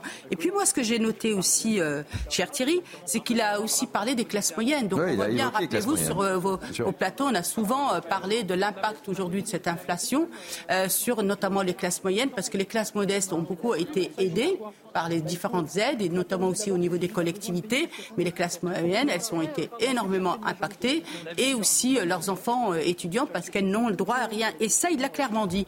Et puis, ce qu'on peut rajouter aussi par rapport à ce qu'il disait, c'est aussi de revoir le versement des aides à la source, qui est très intéressant, parce que vous savez que dans notre pays, beaucoup de personnes sont exclues des aides parce qu'elles ne font pas la démarche de les demander. Et moi, je rajouterai quelque chose, et je lui soufflerai à l'oreille, une politique nataliste digne de son nom, et de revenir sur l'universalité des allocations familiales, qui vont lancer une dynamique de la natalité dans notre pays qu'on a perdu avec, malheureusement, François Hollande, qui avait supprimé cette universalité des allocations familiales. Euh, Philippe David, euh, et on voit il est, il est lucide aussi, il me dit ce sont euh, des mots, mais vous attendez des actes. Il sait que les Français l'attendent au tournant. Euh, on en parlait en plateau euh, il ne faut pas penser à un homme politique que j'ai suivi moi dans, dans ma carrière, euh, avec euh, tiens j'ai besoin d'un numéro de téléphone, etc. Est-ce que vous pouvez prendre le numéro de téléphone? À qui On vous pouvez dirait- penser? on, on dirait du Chirac. Eh ouais. L'enseignant a un problème d'avoir sa mutation de l'académie de Créteil à l'académie de Caen. Ça va être réglé, à mon avis, dans la semaine qui vient. Alors que certains profs, ça dure 20 ans et ça dure un certain, un certain nombre d'années. Il y a un petit du côté Chirac. chiracien sur Ah le bah, terrain. je Pour avoir suivi Chirac longtemps. Dans un peu plus d'un mois, il y a le salon de l'agriculture. Il fera parfaitement la différence entre une prime Holstein et une blonde d'Aquitaine. Il n'y a aucun problème là-dessus.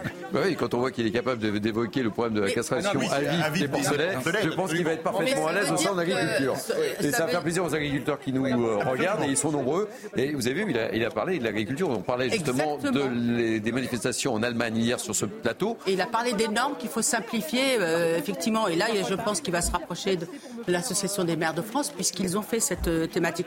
Je voudrais juste rajouter quelque chose, Thierry, qui me semble très important. C'est que actuellement, il, su- il suscite vraiment un engouement. Ça veut dire qu'il suscite Attention à la déception. un espoir, exactement, exactement. Donc ça l'engage, et ça engage effectivement le gouvernement autour de lui. Kevin Bossuet. Je, je suis d'accord avec tout ce qui a été dit. Il y a une forme de ferveur populaire.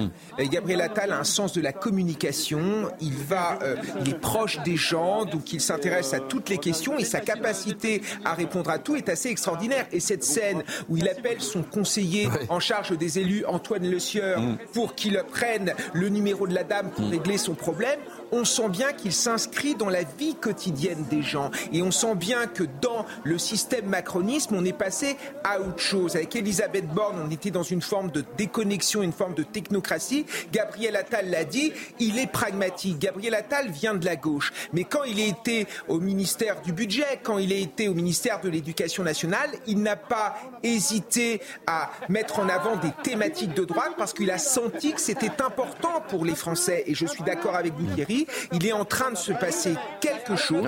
Il a une image qui est très euh, valorisée dans l'opinion. Il est jeune. Il incarne quelque chose et puis un peu de renouvellement politique. Ça fait des années où on se disait on voit toujours les mêmes. Là, on a enfin quelqu'un qui euh, rajeunit le paysage politique. Allez, on écoute cet échange avec un, un commerçant. Et les pommes de terre frites maison. C'est bon pour la qualité, c'est bon pour la qualité de ce qu'on mange, c'est bon pour l'environnement. Exactement, exactement. C'est bon pour euh, notre économie. Donc, euh, merci. Bon, bah, bon, Merci à cou- vous. bon courage surtout pour la suite. Merci. Merci, au revoir. On fait attention.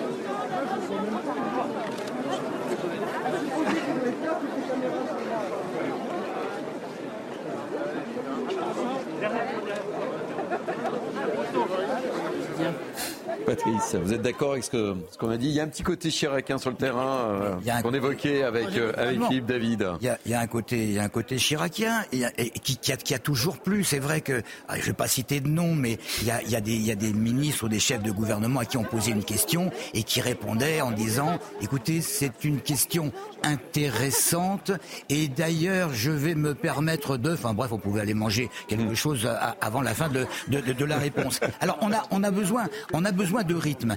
Euh, euh, le président Macron l'a eu ce rythme tout à fait au début. Euh, Souvenez-vous, ça, ça, un président qui parlait tout à fait normalement dans des bains de foule, exactement comme ça, on, on a connu. Après, c'est un petit peu essoufflé. Et là, il y a un renouveau avec Gabriel Attal, et c'est pour ça qu'on on a l'air, on a l'air séduit. On a l'air séduit. Pourquoi?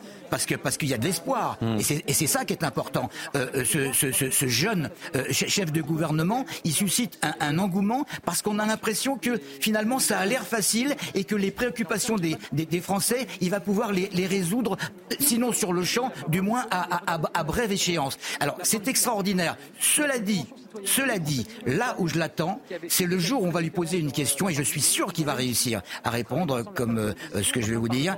Si on lui pose une question et qu'il ne sait pas répondre, il est capable de dire je ne connais pas le sujet et je vous assure que je vais m'informer le plus vite possible. Allez, priorité euh, au direct, on écoute ces, ces échanges. Gabriel Attal. Une réforme qui n'avait pas pu aboutir, soit via la pratique politique, il faut qu'on arrive à associer davantage les Français. J'ai une petite question, monsieur Attal. Bonjour. Je suis Bonjour. fleuriste juste ici. Je suis artisan. C'est très très dur pour les artisans en France. On est un pays qui est reconnu dans le monde entier pour l'artisanat. Et je voulais savoir si le gouvernement allait faire quelque chose pour protéger les artisans. Parce que c'est très dur pour nous, notamment en tant que fleuriste. Euh, voilà. C'est quoi vos principales difficultés aujourd'hui bah, Moi j'ai commencé un mois avant le Covid, donc forcément Ah oui. aucune aide. Oui, parce que vous n'aviez pas de chiffre d'affaires de référence pour. Oui, euh, mais il y aurait pu y avoir une aide quand même pour. euh, Vous avez rien- en- vraiment rien eu du tout Rien du tout. Encourager les gens qui se mettent à son compte. Je trouve qu'on n'est pas un pays qui encourage à se mettre à son compte, qui facilite les choses, euh, point de vue administratif et point de vue euh, finance. Et là, moi, je défends tout le métier de fleuriste parce que c'est un métier magnifique. On est là pour toutes les occasions de la vie et en fait, on n'est pas soutenu de l'autre côté. C'est un métier très dur, Ah, que j'adore, hein, c'est une passion. Mais j'aimerais bien qu'on nous soutienne un peu plus. On a, on a- on a besoin de nos Et artisans et, reconnu, bien voilà. sûr. Parce que l'alimentaire est reconnu, métier de bouche, tout ça. Et avant, pardon, avant de vous installer en tant que fleuriste, vous faisiez quoi Bah, ça fait 17 ans que je suis fleuriste, j'étais Ah oui, employée dans l'événementiel. Vous n'étiez pas encore indépendante Non, D'accord. mais je suis contente de m'être mise à mon compte, mais c'est vrai que c'est quand même très compliqué. Ouais. Et le Parce que- métier, enfin, le métier de fleuriste est impacté aussi par euh, bah, la crise économique, la guerre euh, qui impacte aussi, bon, on s'en rend pas compte, mais il y a un impact. Et euh, par euh, bah, tout ce qui est livraison, transport. euh, pareil, le chauffage, on est quand même obligé de chauffer aussi, hein, parce que les fleurs ont besoin de. Ah bah, évidemment. Elles ne peuvent pas être à moins 4 degrés. Donc voilà, j'aimerais bien qu'on prenne en considération l'artisanat français qui est réputé dans le monde entier. Où Des gens se déplacent euh, des quatre coins du monde pour se former en France, notamment en tant que fleuriste. Bien sûr, Et fleuriste, je veux mais défendre aussi. euh, tous mes collègues. Mais bien sûr, parce que de l'artisanat, on en a dans tous les secteurs, euh, Ouais. dans les métiers d'art. euh, qu'est-ce qu'on a fait C'est une richesse énorme en. France.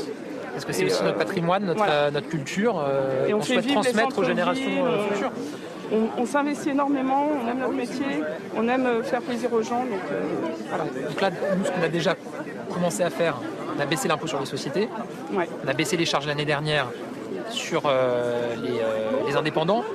C'est plus fort au niveau du SMIC, la, la- la différence. Il y a eu une baisse de charges l'année dernière pour les indépendants.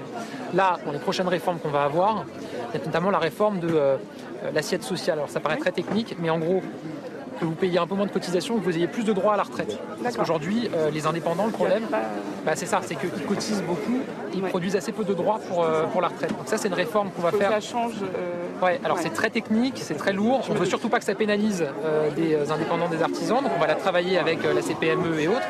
Mais en tout cas, ça, c'est une réforme qui arrive. Et puis, il faut tout simplifier. Et ça, En France, euh, on aime ouais, j'en parlais là à euh, l'instant avec un agriculteur. Il y a des euh, normes, il y a des normes qui s'empilent. C'est très compliqué. Donc, Et je ne sais pas pourquoi c'est un système français, parce que dans d'autres pays, ça ne se passe pas comme ça. On a des avantages, que- on a des choses très bien, et d'autres choses où c'est lourd. C'est ça. Mais bon, voilà. Mais là, on, on travaille et on le présentera dans les prochains, prochains mois. Un vrai, un, un- un- un- un vrai texte de simplification pour nos entrepreneurs. Il faut tout simplifier, toutes les procédures qui vous empoisonnent. Bah, voilà.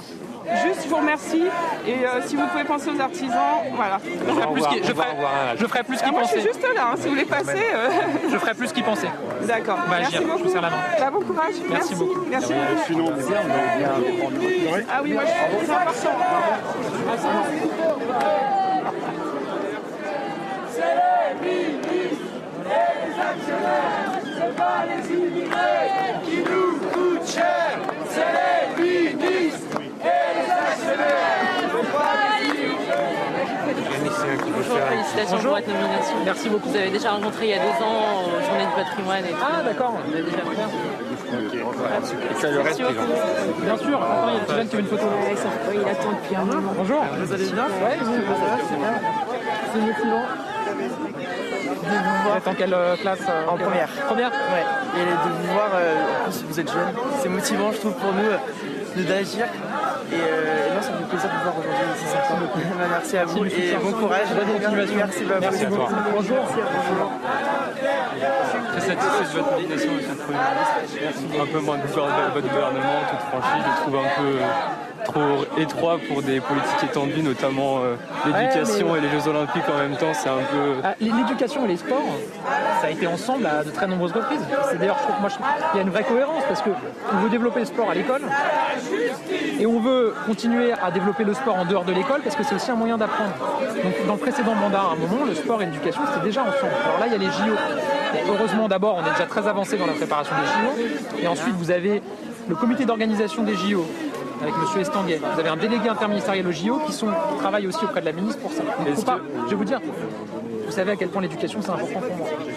Et par ailleurs, indépendamment de ça, tout ce que j'ai annoncé, les décisions que j'ai prises quand j'étais ministre de l'Éducation, j'ai évidemment envie qu'elles s'appliquent. Donc si j'avais le moindre doute sur la capacité de la ministre à le faire, je n'aurais pas proposé sa nomination euh, au président de la Est-ce que République. vous comptez faire une nomination du coup à ce coup-ci euh, pour euh, une nomination gouvernementale pour un petit peu restreindre ces champs des possibles ou vous comptez garder un seul ministre pour les deux Là, on va compléter. On va il y aura quelques, quelques ministres délégués qui vont être nommés, mais en tout cas, on va rester dans la logique d'un gouvernement resserré. Là, on a, là, on a le gouvernement le plus resserré de l'histoire de la cinquième. C'est ce que j'ai lu. On a 11 ministres On de va plein discuter exercice. en marchant parce qu'il y a des, Je vais vous des dire. citoyens qui nous attendent là-bas. Bon, Alors, en tout cas, bravo pour votre nomination. Est-ce qu'on peut faire une petite Ouais, bien sûr. Alors, Non Attends, faut inverser là. c'est comme ça, Marie. C'est pas mal aussi. C'est pas mal. On va avancer, les gens qui nous attendent là-bas. On va accélérer un peu. Ouais, mais. On recule, s'il vous plaît. Je vais venir m'adapter.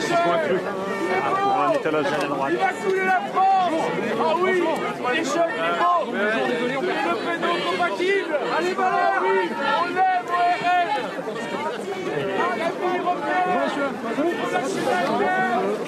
Bonjour. Bon courage. Merci. Bonne année, meilleurs vœux. Ça va aller, on continue. Merci. Merci. Bonjour madame. Ça va, tout passe bien?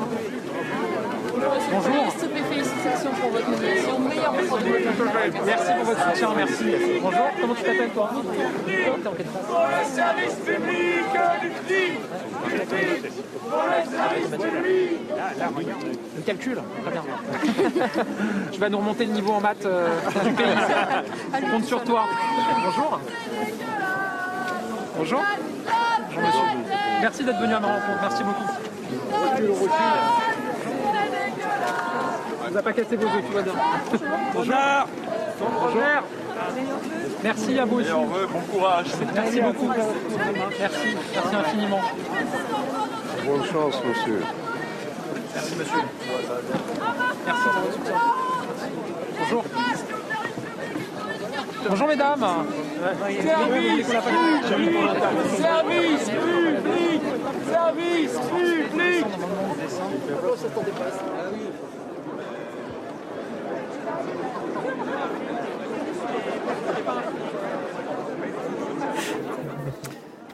Vous n'avez pas le sentiment qu'il y a une fusée qui est en train de décoller. Alors attention, hein, il, y a- il vient juste d'être euh, nommé. Euh, Il va à la rencontre. Moi, j'ai le sentiment, qu'il- moi, j'ai le sentiment qu'il pense à 2027 et pas Je sais pas. ans. Je vous pose la question, mais pour utiliser la formule d'un certain Nicolas Sarkozy euh, avant 2007. Là, c'est être prudent, vraiment- évidemment. Mais euh, vraiment le de, campagne électorale. Désolé, la, la- la tournée. euh, Mais moi, je en pense que c'est un deal, même avec le président Macron. Le président Macron l'a nommé pour justement euh, 2027, donc il le met, si je peux dire, sur, sur orbite pour le présenter. Et après, je suis certaine que le président Macron ensuite se reprend. encore une fois, encore une fois, euh, il vient juste d'être nommé Oui, Premier non, mais il vient juste d'être nommé, ministre, mais on voit bien ce qu'il le qu'on met- voit là, il se passe quelque chose Non, quand mais même. il le met en lumière, mais déjà parce que lui, il s'est mis en lumière. Et d'ailleurs, il faut rappeler les choses. Il a été un excellent porte-parole, meilleur que Olivier Véran, pour nous. Et, et c'est vrai que son dynamisme, euh, son style, euh, sa personnalité, font qu'aujourd'hui, il, il est plébiscité. Regardez un peu euh, ce qui se passe. Et, et comme je le disais tout à l'heure, effectivement, euh, il entraîne un, un immense espoir et espère Il y a de la sympathie en tous les cas. puisse. En tout cas, il y a de la sympathie et espère. Et moi, je suis persuadée qu'aujourd'hui, il y a un deal sur deux choses. Un, les européennes, parce que effectivement, on met un jeune en face de de, De Jordan Bardella. Bardella Mmh. et euh, de Mais je trouve que Bardella. c'est- Euh, intéressant ce qu'on dit en direct sur parce qu'il y a CNews cette là. Parce qu'il y a eu dynamique. toutes ces- tous ces déplacements, etc. Je trouve que c'est très intéressant se Parce passe. que cette dynamique qui va être lancée, elle va par- pouvoir prendre, de, euh, permettre de prendre la, euh, la température et on va voir aussi les résultats. Ouais. Et ça veut dire que c'est aussi un lancement pour 2027. Et puis là, il est seul. Il est juste accompagné par un député. Il n'y a pas de ministre, n'est il est tout seul. hein. Non, mais c'est ce qui est ce qui est intéressant, c'est qu'on a souvent caricaturé Gabriel Attal comme étant finalement un bourgeois qui n'a connu que Paris. C'est pas tout à fait vrai parce qu'il était conseiller euh, municipal à Vanves et là on se rend compte que Vanves, le fait Paris. que, que le fait non mais que le fait non mais il a eu une expérience d'élu local, c'est ce que je voulais dire. Mais le fait d'aller vers les gens est pour lui totalement naturel. Il y a, il y a une, une, forme de symbiose qui est en train de se réaliser. Et si Emmanuel Macron était encore à la recherche d'un successeur, je pense qu'il est tout trouvé. Je me mets à la place d'un Gérald Darmanin ou d'un Bruno Le Maire qui voit ces images, ils se disent ah oui, euh, quand même. J'allais même, vous suggérer, pense, ouais. Dans les rangs du Rassemblement national, je pense que Jordan Bardella et Marine Le Pen sont en train d'observer euh, Gabriel Attal parce que, à mon avis, ça va leur donner du fil à retordre. Il incarne une forme de nouveauté, il a une personnalité qui plaît aux Français, il a un côté très premier de la classe et je pense qu'au niveau euh, électoral, il peut faire en effet des C'est ravages. c'est ce qu'on a dit sur, sur, sur, sur M. Bardella il y, a, il y a- il y a quelques semaines encore. Ouais, ouais, ça va être intéressant. Là, on voit les, Et puis les deux potentiels pas, candidats. Là, Thierry, hein. euh, les mauvaises relations entre le président et son ex-ministre Mm. euh, Philippe, euh, Édouard Philippe. Ils n'étaient pas au bon fixe. Mm, Donc on mm, peut mm, aussi euh, su- supputer que le président n'a pas envie que ce soit Édouard Philippe qui se présente. Allez, on continue de commenter, mais on va écouter Priorité au direct. Il y a un échange à nouveau. Vous deux, parce que a a sont les vol, là, qui aiment la France, monsieur Attal. Pour l'honneur des travailleurs et Vous avez une dernière chance. On compte sur vous, ça. Merci. Merci. Merci. S'ils ne sont pas à l'école alsacienne, il ne s'occupera pas des jeunes. Attention, attention, attention. Attends une prise de sur, la, sur le cessez-le-feu sur, Palestine. Sur votre droite de la République s'est exprimé sur le sujet. Et Oui, non, non, mais là, on, là, on arrive sur un génocide. hein. Vous voyez? Bonjour. Bonjour. Ah, je viens. hein. Ça les occupe. Bonjour. Ah, c'est bien ça, c'est bien, c'est respectueux, ça, bravo Vive le respect de la République On a rendez-vous là. Bon, on entend un peu plus le, le cri des, des- des manifestants derrière. hein. des empêcheurs de- Alors attendez, on va priorité au direct. Je vous donne la, parole. On va retrouver tout de suite nos envoyés spéciaux, Thomas Bonnet et, et Charles Baget. Thomas, euh, cette démonstration, je dirais. On le disait sur ce plateau, il va au contact, hein, des, euh, il n'hésite pas, il y a beaucoup d'échanges, euh, malgré ces- cette petite manifestation derrière, euh, dont on entend euh, quelques cris évidemment. Oui, vous avez toujours cette petite dizaine de, de personnes qui chantent des slogans depuis le, le début, depuis l'arrivée de, de Gabriel Attal ici sur euh, le marché de Caen. Ce que je peux vous dire, c'est que il a abordé une dizaine de sujets euh, différents avec euh, de nombreuses personnes qui sont venues à, sa rencontre et on a vu un Gabriel Attal à l'aise, disons-le, sur la plupart de ces sujets. Quelqu'un qui avait vraisemblablement travaillé euh, un certain nombre de dossiers. Et c'est vrai que les images que nous avons, elles ressemblent à des images de campagne électorale d'un candidat qui serait en campagne. Alors il n'a pas besoin de faire campagne puisqu'il a été nommé Premier ministre, mais dans euh, l'attitude et dans euh, les réponses qu'il apporte euh, aux personnes qu'il a rencontrées, il y avait véritablement quelque chose d'une campagne électorale. Gabriel Attal qui va maintenant se rendre dans un bistrot pour un café, vraisemblablement d'ici quelques minutes. Bon, évidemment, Thomas, on a bien compris qu'il n'était pas en campagne pour le poste de Premier ministre, mais nous, on- sur le plateau, on évoquait la prochaine campagne. Vous voyez ce que je veux dire? Ça ressemble peut-être à quelque chose comme ça. Philippe. C'est- Il répond pas. Il ne répond pas. Patrice. Alors là, bon, le bistrot, d'accord, ça rappelle aussi Chirac. Oui. Je sais pas Mais si- Chirac, c'était pas du café, c'était une Corona. Ben oui, c'était ouais, le ouais. Corona. Là, on va voir. Bon, ça sera pas un thé à la menthe. Hein. Attention, Marc. Bien, bien- bien- bien entendu. Mais bon, c'est rentré dans l'histoire. hein. Mais, mais, mais bon, je disais tout à l'heure qu'il y avait une espèce de, de, de, de rythme. Ouais. C'est vrai que ces, ces chansons sont intéressantes, enfin, ces slogans sont intéressantes là, avec le on est là, on est là, on est là. Ouais, mais depuis tout à l'heure, et, et il a commencé il y a plusieurs jours, il est en train de chanter, lui, je suis là, je suis là, et pour un bout de Et, ça, je veux dire, c'est un, nœud dans la gorge d'une certaine opposition. L'opposition, il faut pas se méprendre, qui va se débrouiller pour essayer de faire croire que il peut y avoir une rivalité entre un jeune président de la République et un jeune chef du gouvernement. Je n'y crois pas. Euh, euh, Monsieur Macron est trop intelligent euh, pour, pour, cela. Et, supputer sur euh, la prochaine présidentielle, c'est peut-être aller un petit peu vite. On va déjà voir ce que donnent les, les, les Bien entendu qu'avec ce, ce, ce coup gagnant euh, de- d'une nomination d'un jeune homme comme, euh,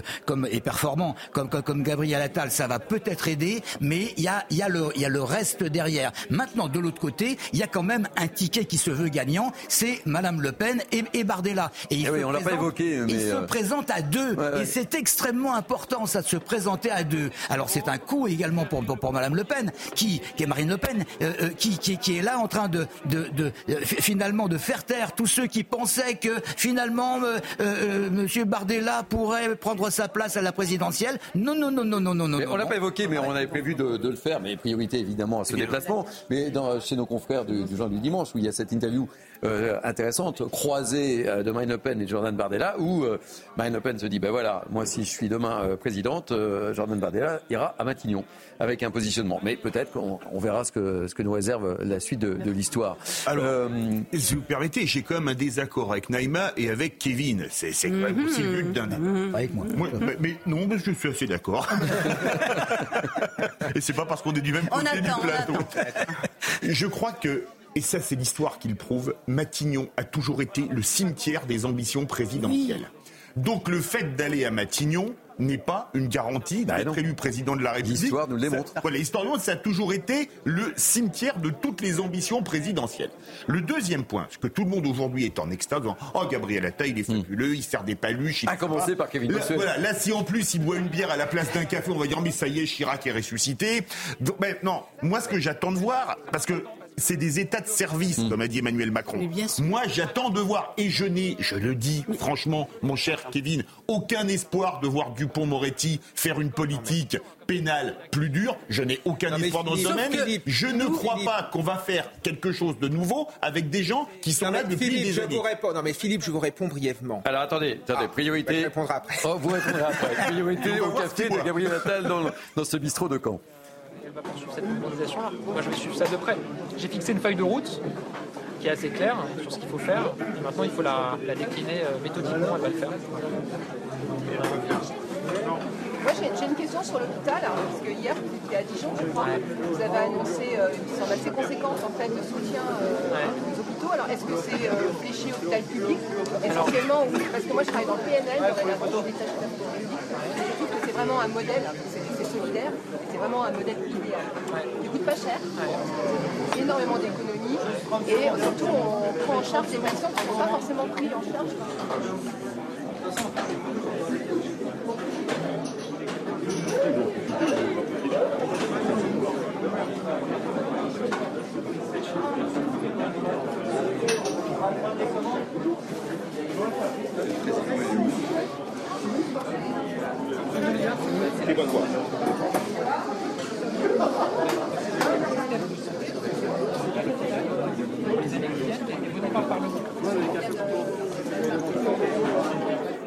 Alors, mes amis, euh, je pensais que l'un d'entre vous allait relever la chose.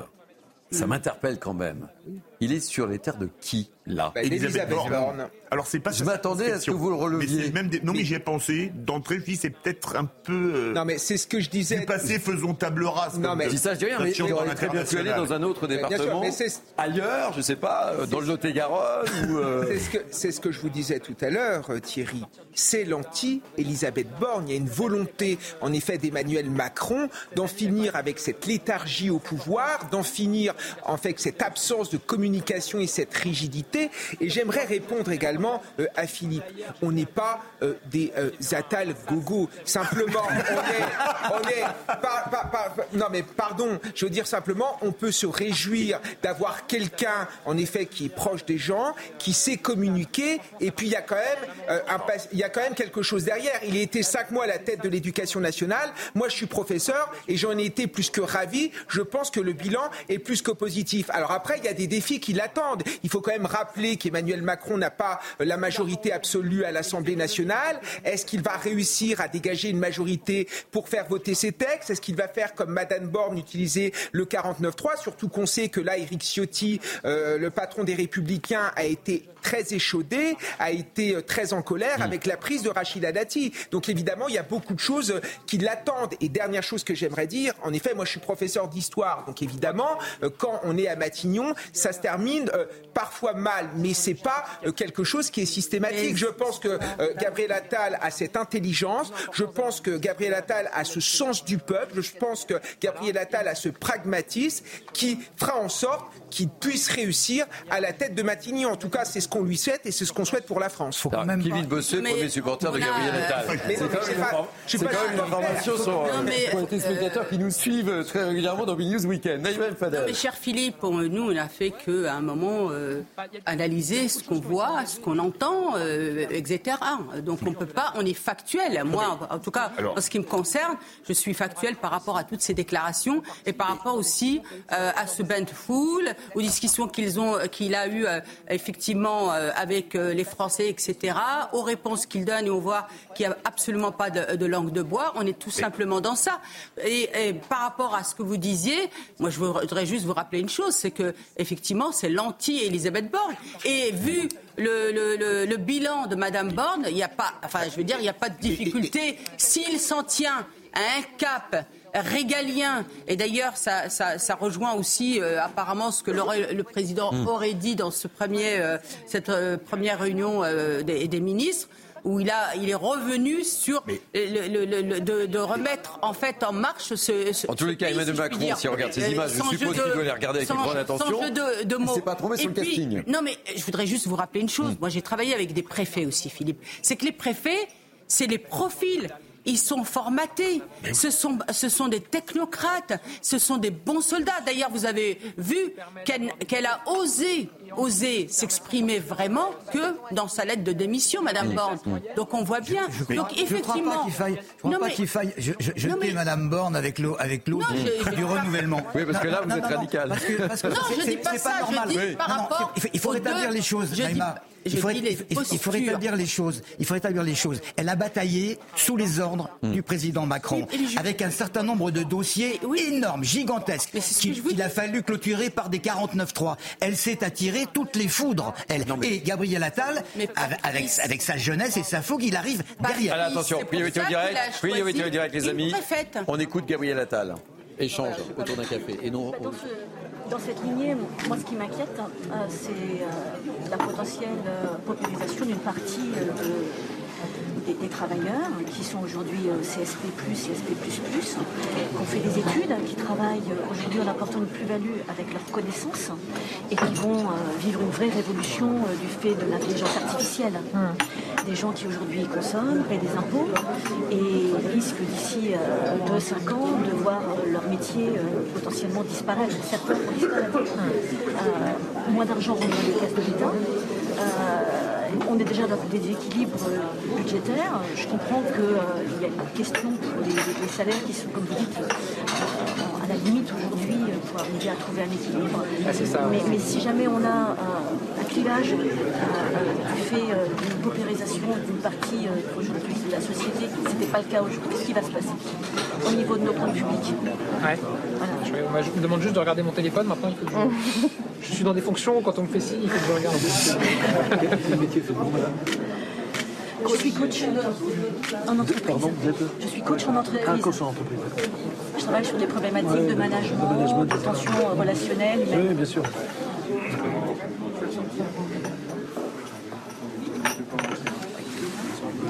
Donc, voilà, ma ouais. question, euh, c'est l'équilibre de nos, de nos finances publiques, l'évolution euh, de l'intelligence artificielle, l'impact que ça va avoir en, termes de révolution sur l'école blanc. Le- le- L'intelligence artificielle, c'est une révolution qui va concerner tous les, tous les milieux et tous les secteurs d'activité. On parlait d'éducation il y a un instant. Euh, ça va être un vrai sujet aussi. Et d'ailleurs, c'est déjà un sujet. Il y a beaucoup de familles qui vous disent euh, voilà, moi, comment est-ce qu'on réinvente les devoirs qu'on donne à la maison, sachant que maintenant on peut avoir euh, ou autre qu'on peut faire le devoir. Euh, je pense que moi, je, crois profondément que sur ces sujets-là, il faut arriver à se protéger du risque. Ça, c'est tout ce qui est régulation. Là, on travaille au niveau européen. Et il faut surtout regarder comment on peut en faire une opportunité. Dans, le domaine de la santé, ça peut être Dans la santé, c'est opportunité, même dans l'éducation. Là, moi, j'ai assumé, quand j'étais ministre de l'Éducation, j'ai assumé de dire la France va être le premier pays au monde à généraliser une solution IA de soutien scolaire à toute une génération. Le ministère, on a assumé, on a acheté un logiciel IA été bâti par des chercheurs français qui sera contrôlé. avec des profs. Au moins, on sait ce qu'on a. Et donc, très concrètement, ça s'adapte au niveau de chaque élève et ça propose des exercices en maths et en français pour faire progresser tout le monde. Et je suis sûr que même pour les profs, on peut aussi avoir des outils qui vont euh, leur simplifier la vie. euh, sur la préparation des cours et autres. Voilà. Après, sur les, sur les secteurs économiques, il y a tout un travail d'anticipation à faire et de formation. Parce que oui, il y a des métiers qui vont changer. Y en a peut-être d'ailleurs qui vont être supprimés, mais il y en a d'autres aussi qui vont être, euh, qui vont être créés. Et l'objectif, c'est de ça. Ce qu'il faut, c'est anticiper et planifier, former les Français, euh, et notamment les plus jeunes, au métier de demain. Parce que c'est vrai que les jeunes qui sont aujourd'hui lycéens, pour une grande partie d'entre eux, on en a ici, les métiers qui existeront dans les 5 ou 10 ans qui viennent euh, n'existent pas encore. Ça paraît vertigineux, mais il faut le voir aussi comme euh, quelque chose de positif. métiers à, comprendre comment les atteindre. Parfois, c'est aussi une question d'orientation. Euh, on, on remarque aussi des difficultés sur, ce- sur ce sujet de l'orientation des jeunes à trouver leur voie. Puis on a aussi des voies professionnelles qui ont été beaucoup délaissées parce qu'aujourd'hui, elles n'intéressent plus, euh, elles n'intéressent plus nos étudiants. Et ça aussi, c'est un problème. La voie professionnelle. La voie, bah, des voies professionnelles. Ah oui. Pas la voie professionnelle. pas la voie professionnelle Non, scolaire. non. Parce que là, en parlant, mais des voies professionnelles qui les intéressent parce, qu'elles ne sont forcément euh, pas trop rémunérées, plus correctement considérées, et qui sont délaissées. Nous, ça nous inquiète aussi parce qu'on se demande qui occupera ces postes. On a besoin quand même. Ah, comme je l'exemple de la police, par exemple. On a beaucoup de jeunes qui veulent être policiers. Quand on en parle, euh, la police, elle est mal vue, euh, et, et elle n'intéresse pas, c'est un poste dangereux, qui est mal rémunéré, etc. C'est comme ça qu'elle est vue. Ah ouais. En fait, c'est toute la fonction publique. Euh, parce que moi, je l'ai vu sur les profs aussi. euh, prenez en fait le nombre de candidats à la fonction publique, tout concours confondu, entre 2007 et aujourd'hui, c'est divisé par deux. Euh, ça doit nous pousser aussi à nous réinventer, à nous, interroger, à réinventer ce que c'est euh, la fonction publique, comment on, a, comment on a plus de mobilité. Comment est-ce qu'on explique à des jeunes qui rejoignent la fonction publique, que ce soit euh, à l'école, dans la police ou autre, que dans leur vie, ils vont pouvoir euh, changer de métier, évoluer, progresser, qu'on va reconnaître les compétences qu'ils ont pu acquérir par leur travail pour faire autre chose, y compris sortir de la fonction publique s'ils en ont envie pour y revenir. Et là, euh, Parce que la sécurité de l'emploi ne fait plus le poids par rapport au, à la- à- Exactement. au salaire. C'est-à-dire que la sécurité de l'emploi, maintenant, ça n'intéresse plus. Alors que moi, je suis rentrée à la fonction publique parce que j'ai fait la sécurité. Bah, évidemment, c'était quelque chose que les gens venaient rechercher dans la fonction publique. Et aussi, il y a une, et- et- et il y a, il y a une envie de mobilité aussi. Moi, je parle avec beaucoup de jeunes, ils se disent, moi, je ne ferai pas la même chose toute ma vie. Je veux mille vies, je veux mille vies dans ma vie. Moi, je ne peux pas recruter en CDI, ils veulent plus de que des CDD, donc en fait, en inspection du travail, ils tombent dessus parce qu'on veut sur euh, les concours d'école. Je suis euh, maître. Enfin, j'ai des, enseignants qui étaient des étudiants qui viennent dans ma classe pour apprendre le métier. L'année dernière, j'avais deux étudiantes qui étaient vraiment exceptionnelles, investies. Et j'ai une de mes étudiantes qui a raté le concours parce qu'un un inspecteur lui a mis 2,25 à l'oral. Euh, bah, forcément, une note comme ça, on s'en sort pas. Elle était effondrée et moi, j'ai pas compris parce que je l'avais soutenue, j'avais... C'est quelqu'un enfin, qui, dans la pratique quotidienne, était euh, très Oui, mais performant. oui, et-. Et là, elle va le repasser. eh oui, oui, elle va le repasser, mais c'est un investissement euh, personnel de travail incroyable. On l- enfin, elle a quand même été un petit peu. euh, Là, je pense que février, février-mars, avec le président de la République, on va euh, présenter euh, la, la réforme de la formation des enseignants. Oui, en fait, il faut, effectivement, il y, a- il y a quelque faut- chose qui ne va pas. On leur demande trop de choses Bah, en c'est même simple, temps. c'est-à-dire qu'aujourd'hui, on a au mis- final se retrouver peut-être avec, un concours loupé et rien à faire. on a mis le concours Qui ne reflète pas les compétences. On a mis le concours à bac plus 5. Et qu'est-ce qu'on a aujourd'hui maintenant Et maintenant, on a aujourd'hui des jeunes qui, leur année de, de Master 2, ils cumulent les cours, l'alternance, la préparation du concours, la rédaction du mémoire, et ils peuvent avoir un accident et se planter sur euh, un oral ou autre. Et on en a 10% qui, qui démissionnent, qui ne sont pas titularisés derrière. Donc c'est une perte énorme. Trouve dommage qu'on ne donne pas plus de, de confiance Mais bien sûr, euh, faut venir à la formation en alternance. on les voit au quotidien dans la classe avec des enfants. C'est pas pareil qu'un entretien avec un inspecteur, forcément. dramatique. Non, et donc là, ce qu'il faut, c'est il faut revenir à la logique des écoles normales. Ça avait nous quand même. Mais bien sûr, mais comme l'école Exactement. Voilà. Enfin, c'est pas être, euh, enfin, c'est- pas être rétro que de dire qu'il y a des trucs qui fonctionnaient mieux euh, avant. Bah voilà, bah, et puis tout ne fonctionnait pas mieux avant, ça c'est sûr. Alors moi je me bats aussi contre ceux qui disent tout était mieux avant. Non, c'est pas vrai. Il y a quand même des progrès, mais par contre il y a des choses qui marchaient mieux avant, typiquement sur la formation, école, la logique école normale, c'est-à-dire prendre des jeunes beaucoup plus tôt, les former à fond, avoir un concours plus tôt qu'aujourd'hui, peut-être bac plus 3, et ensuite une entrée progressive dans le métier sur deux ans, euh, bah, ça, ça serait un bon modèle. Et ça éviterait un peu des, des- des accidents et des drames. Vous parliez euh, changer, de, changer de métier pendant une carrière, donc on pense aux enseignants qui peuvent aller faire autre chose. Aujourd'hui, moi je pense qu'il y a une porte d'entrée qui manque dans l'éducation nationale, des gens qui ont une carrière dans l'enfance, dans la jeunesse, par d'autres biais, notamment l'éducation populaire, je vais dire ça. Et aujourd'hui, il n'y a rien qui permet, par exemple, à 45 ans de dire je vais aller être CPE dans un collège parce que j'ai de la bouteille. Et euh, c'est pas, c'est, pas possible aujourd'hui. On rentre, on rentre dans le métier jeune, éventuellement on s'y fatigue. Mais il y a des gens qui pourraient rentrer aussi plus tard et je pense que dans l'ouverture de l'école, ça peut faire partie aussi d'un sujet. C'est pour ça que moi je ne suis pas du tout fataliste euh, sur euh, l'avenir de l'école et sur le recrutement des enseignants parce qu'on a tous autour de nous des gens qui à 35, 40, 45 ans disent euh, j'ai envie de donner du sens à mon travail, de changer de métier et l'éducation c'est quand même qui a énormément de sens avec le soin euh, et, qui, s'interroge. Là depuis cet été, quand vous avez une première carrière, vous rejoignez l'enseignement, vous devenez enseignant, on reprend deux tiers de votre ancienneté. Ce qui n'était pas le cas avant. Avant, c'est tout nouveau. Avant, un des, avant un des gros pas très connu ça. c'est peut-être dommage parce que avant un des... Ouais, il faut le faire savoir, mais avant, avant un des freins énormes, c'était voilà, j'ai une carrière dans le privé, pas, uniquement dans l'éducation populaire, mais j'ai une carrière dans le privé, je veux devenir enseignant, la perte de salaire va être euh, très importante. Un, il faut remonter, continuer à remonter le salaire des enseignants, c'est ce qu'on a fait, hein, historique, la revalorisation euh, là. Et deux, il faut reprendre davantage l'ancienneté. On le fait depuis cet été. Le problème, c'est que pour en bénéficier, il faut passer le concours. Or, vous avez des gens qui disent, moi je veux bien devenir enseignant, mais passer le concours, ça me fait peur parce que je ne sais pas où est-ce que je vais être affecté. J'en parlais avec une dame là tout à l'heure sur les mutations. C'est la problématique. Les, mutations, c'est un vrai problème. Donc en fait, tout est dans tout. Tout est dans tout. C'est à la fois la question de l'organisation du concours, du système de mutation, rémunération. Il faut avancer sur tous ces sujets-là. Donc ça fait une grosse feuille de travail, mais en fait j'avais lancé une concertation avec les syndicats en septembre, enseignants. J'ai donné mandat, j'ai missionné la nouvelle ministre pour qu'elle poursuive la concertation pendant un mois et pour que là, peut-être au mois de février-mars avec le président, on puisse trancher et faire des annonces sur le sujet. J'en profite pour vous alerter, mais c'est vrai qu'on est tous, je pense, très contents que euh, l'école soit au centre euh, des projets. Mais le, temps des enfants et des jeunes, il y a aussi du temps autour. Et c'est vrai que depuis un certain nombre d'années, toutes les structures qui, qui gravitent autour de l'école, on va dire ça, euh, rencontrent un certain nombre de difficultés parce que les salaires effectivement augmentent, l'inflation, etc. Et les systèmes de financement aujourd'hui reposent essentiellement sur la CAF et les collectivités locales. Et au niveau de l'État, et là je pense que du coup c'est votre compétence, on a un ministère qui a, de notre point de vue, un peu disparu euh, dans le ministère de l'Éducation nationale. Et on voit, on a plus de lisibilité sur les interlocuteurs, les accompagnements. Jeunesse, éducation populaire. Ouais, exactement. et, euh, et, aussi les financements, du coup, parce que bah, les collectivités locales euh, sont tout aussi euh, coincées que les associations et il n'y a plus grand-chose qui descend de, l'État, ni en termes d'accompagnement, ni en termes de finances. Après, on confie, sur l'éducation populaire, hum. le ministère de l'Éducation finance quand même les grands réseaux d'éducation populaire. Euh, Après, il y a le sujet MJC, etc.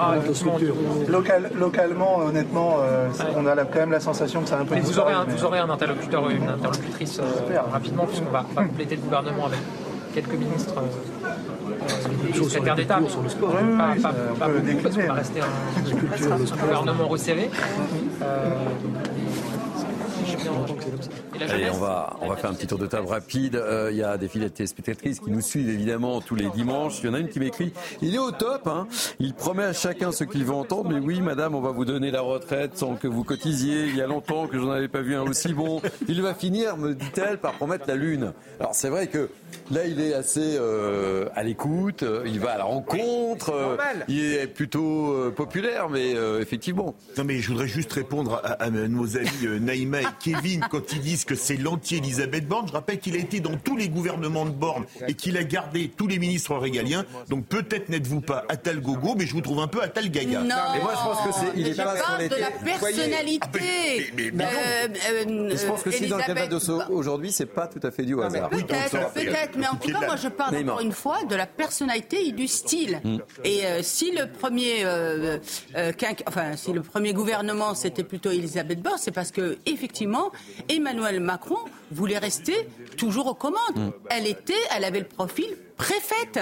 Donc un préfet, c'est un bon soldat. Alors que là, s'il met à mon avis, Gabriel Attal, c'est que justement, il va beaucoup plus lui laisser euh, euh, desserrer euh, la laisse. On verra. Ouais, Kevin moi, Bossuet, très rapidement, parce Ouais. qu'il faut qu'on euh, Thomas. Bonnet et Ouais, Charles Baget. Moi, ce, moi, ce qui me marque, c'est que quand il est parti de l'éducation nationale, il a dit que la question éducative restera au cœur de son action et qu'il sera le garant de ce qui se passera au sein de l'éducation nationale. On y est. Il parle quand même beaucoup d'écoles, avec des idées très novatrices, notamment sur la mutation des enseignants. Il a insisté sur le fait que les professeurs devaient pouvoir partir de la fonction publique et en revenir. Il a insisté notamment sur le salaire des enseignants. Donc on a affaire à un ministre très moderne qui a beaucoup à proposer pour l'éducation nationale et j'espère qu'il aura au bout parce que les enseignants en attendent beaucoup. Allez, priorité au direct, on va retrouver euh, Thomas Bonnet et, Charles Baget. Euh, Thomas, on disait sur ce plateau qu'on a vu le peut-être le départ d'une fusée pour une échéance future. On se trompe ou on se trompe Non, alors c'est vrai que l'exercice de communication euh, du jour a été parfaitement maîtrisé pour euh, le Premier ministre qui est arrivé aux alentours de 11h ici au marché euh, de Caen pour une déambulation qui a duré environ 1h30. Il a pris le temps de répondre à de nombreuses questions de personnes qui sont venues à sa rencontre et ce qui est intéressant à souligner, c'est qu'il a été interrogé sur de nombreux sujets, que ce soit L'enseignement, évidemment, lui qui a été le ministre de l'Éducation nationale encore en début de semaine, mais aussi sur des sujets tels que la cause animale ou encore euh, l'artisanat. À chaque fois, il a répondu, pris le temps de répondre euh, aux personnes qui sont venues à sa rencontre avant d'aller dans ce café où il est maintenant depuis une vingtaine de minutes pour échanger à nouveau. Il y a des élus locaux également qui sont euh, présents autour de la table avec Gabriel Attal. Pour l'anecdote, notez que le nom de ce café, c'est le Régent, peut-être un clin d'œil pour celui qui, vous le rappelle, est le plus jeune Premier ministre de la Ve République. Merci Thomas Bonnet et, et- et Charles Baget. Un Merci message, euh, mille euh, fois et euh, c'est vrai que c'est un, un- un- un petit message. Il aurait pu aller au café le président s'il y en a un. Aussi. Mes amis, merci de m'avoir accompagné durant ces deux heures pour cette émission un peu, un peu particulière, hein, évidemment. Je pense qu'il s'est passé euh, quelque chose euh, ce matin en tous les cas. On verra. C'est pour le moment la période de grâce, je serais tenté de dire pour Gabriel Attal. Merci mille fois. Euh, J'aimerais remercier toute l'équipe qui m'a entouré pour préparer cette émission spéciale. Euh, Samira Ouled Dader, Anne-Isabelle Tollet, David Brunet, à la programmation Louis Lallemand. Euh, vous pouvez revivre cette émission évidemment sur notre site cnews.fr. Dans quelques instants, vous connaissez le rendez-vous, c'est Enquête d'esprit avec euh, l'ami Émeric Pourbet. Et puis, et puis à partir de 14h, c'est l'ami Lionel Rousseau pour 180 minutes info qui reviendra longuement sur cette déambulation sur le marché de Caen. Moi, je vous dis bye bye, je vous donne rendez-vous euh, ben, vendredi euh, à midi et demain, lundi à midi, ça sera Sonia Babot qui occupera ce fauteuil. Belle journée sur CNews et à très bientôt. Merci les amis. Au revoir. Merci Thierry. Merci Thierry.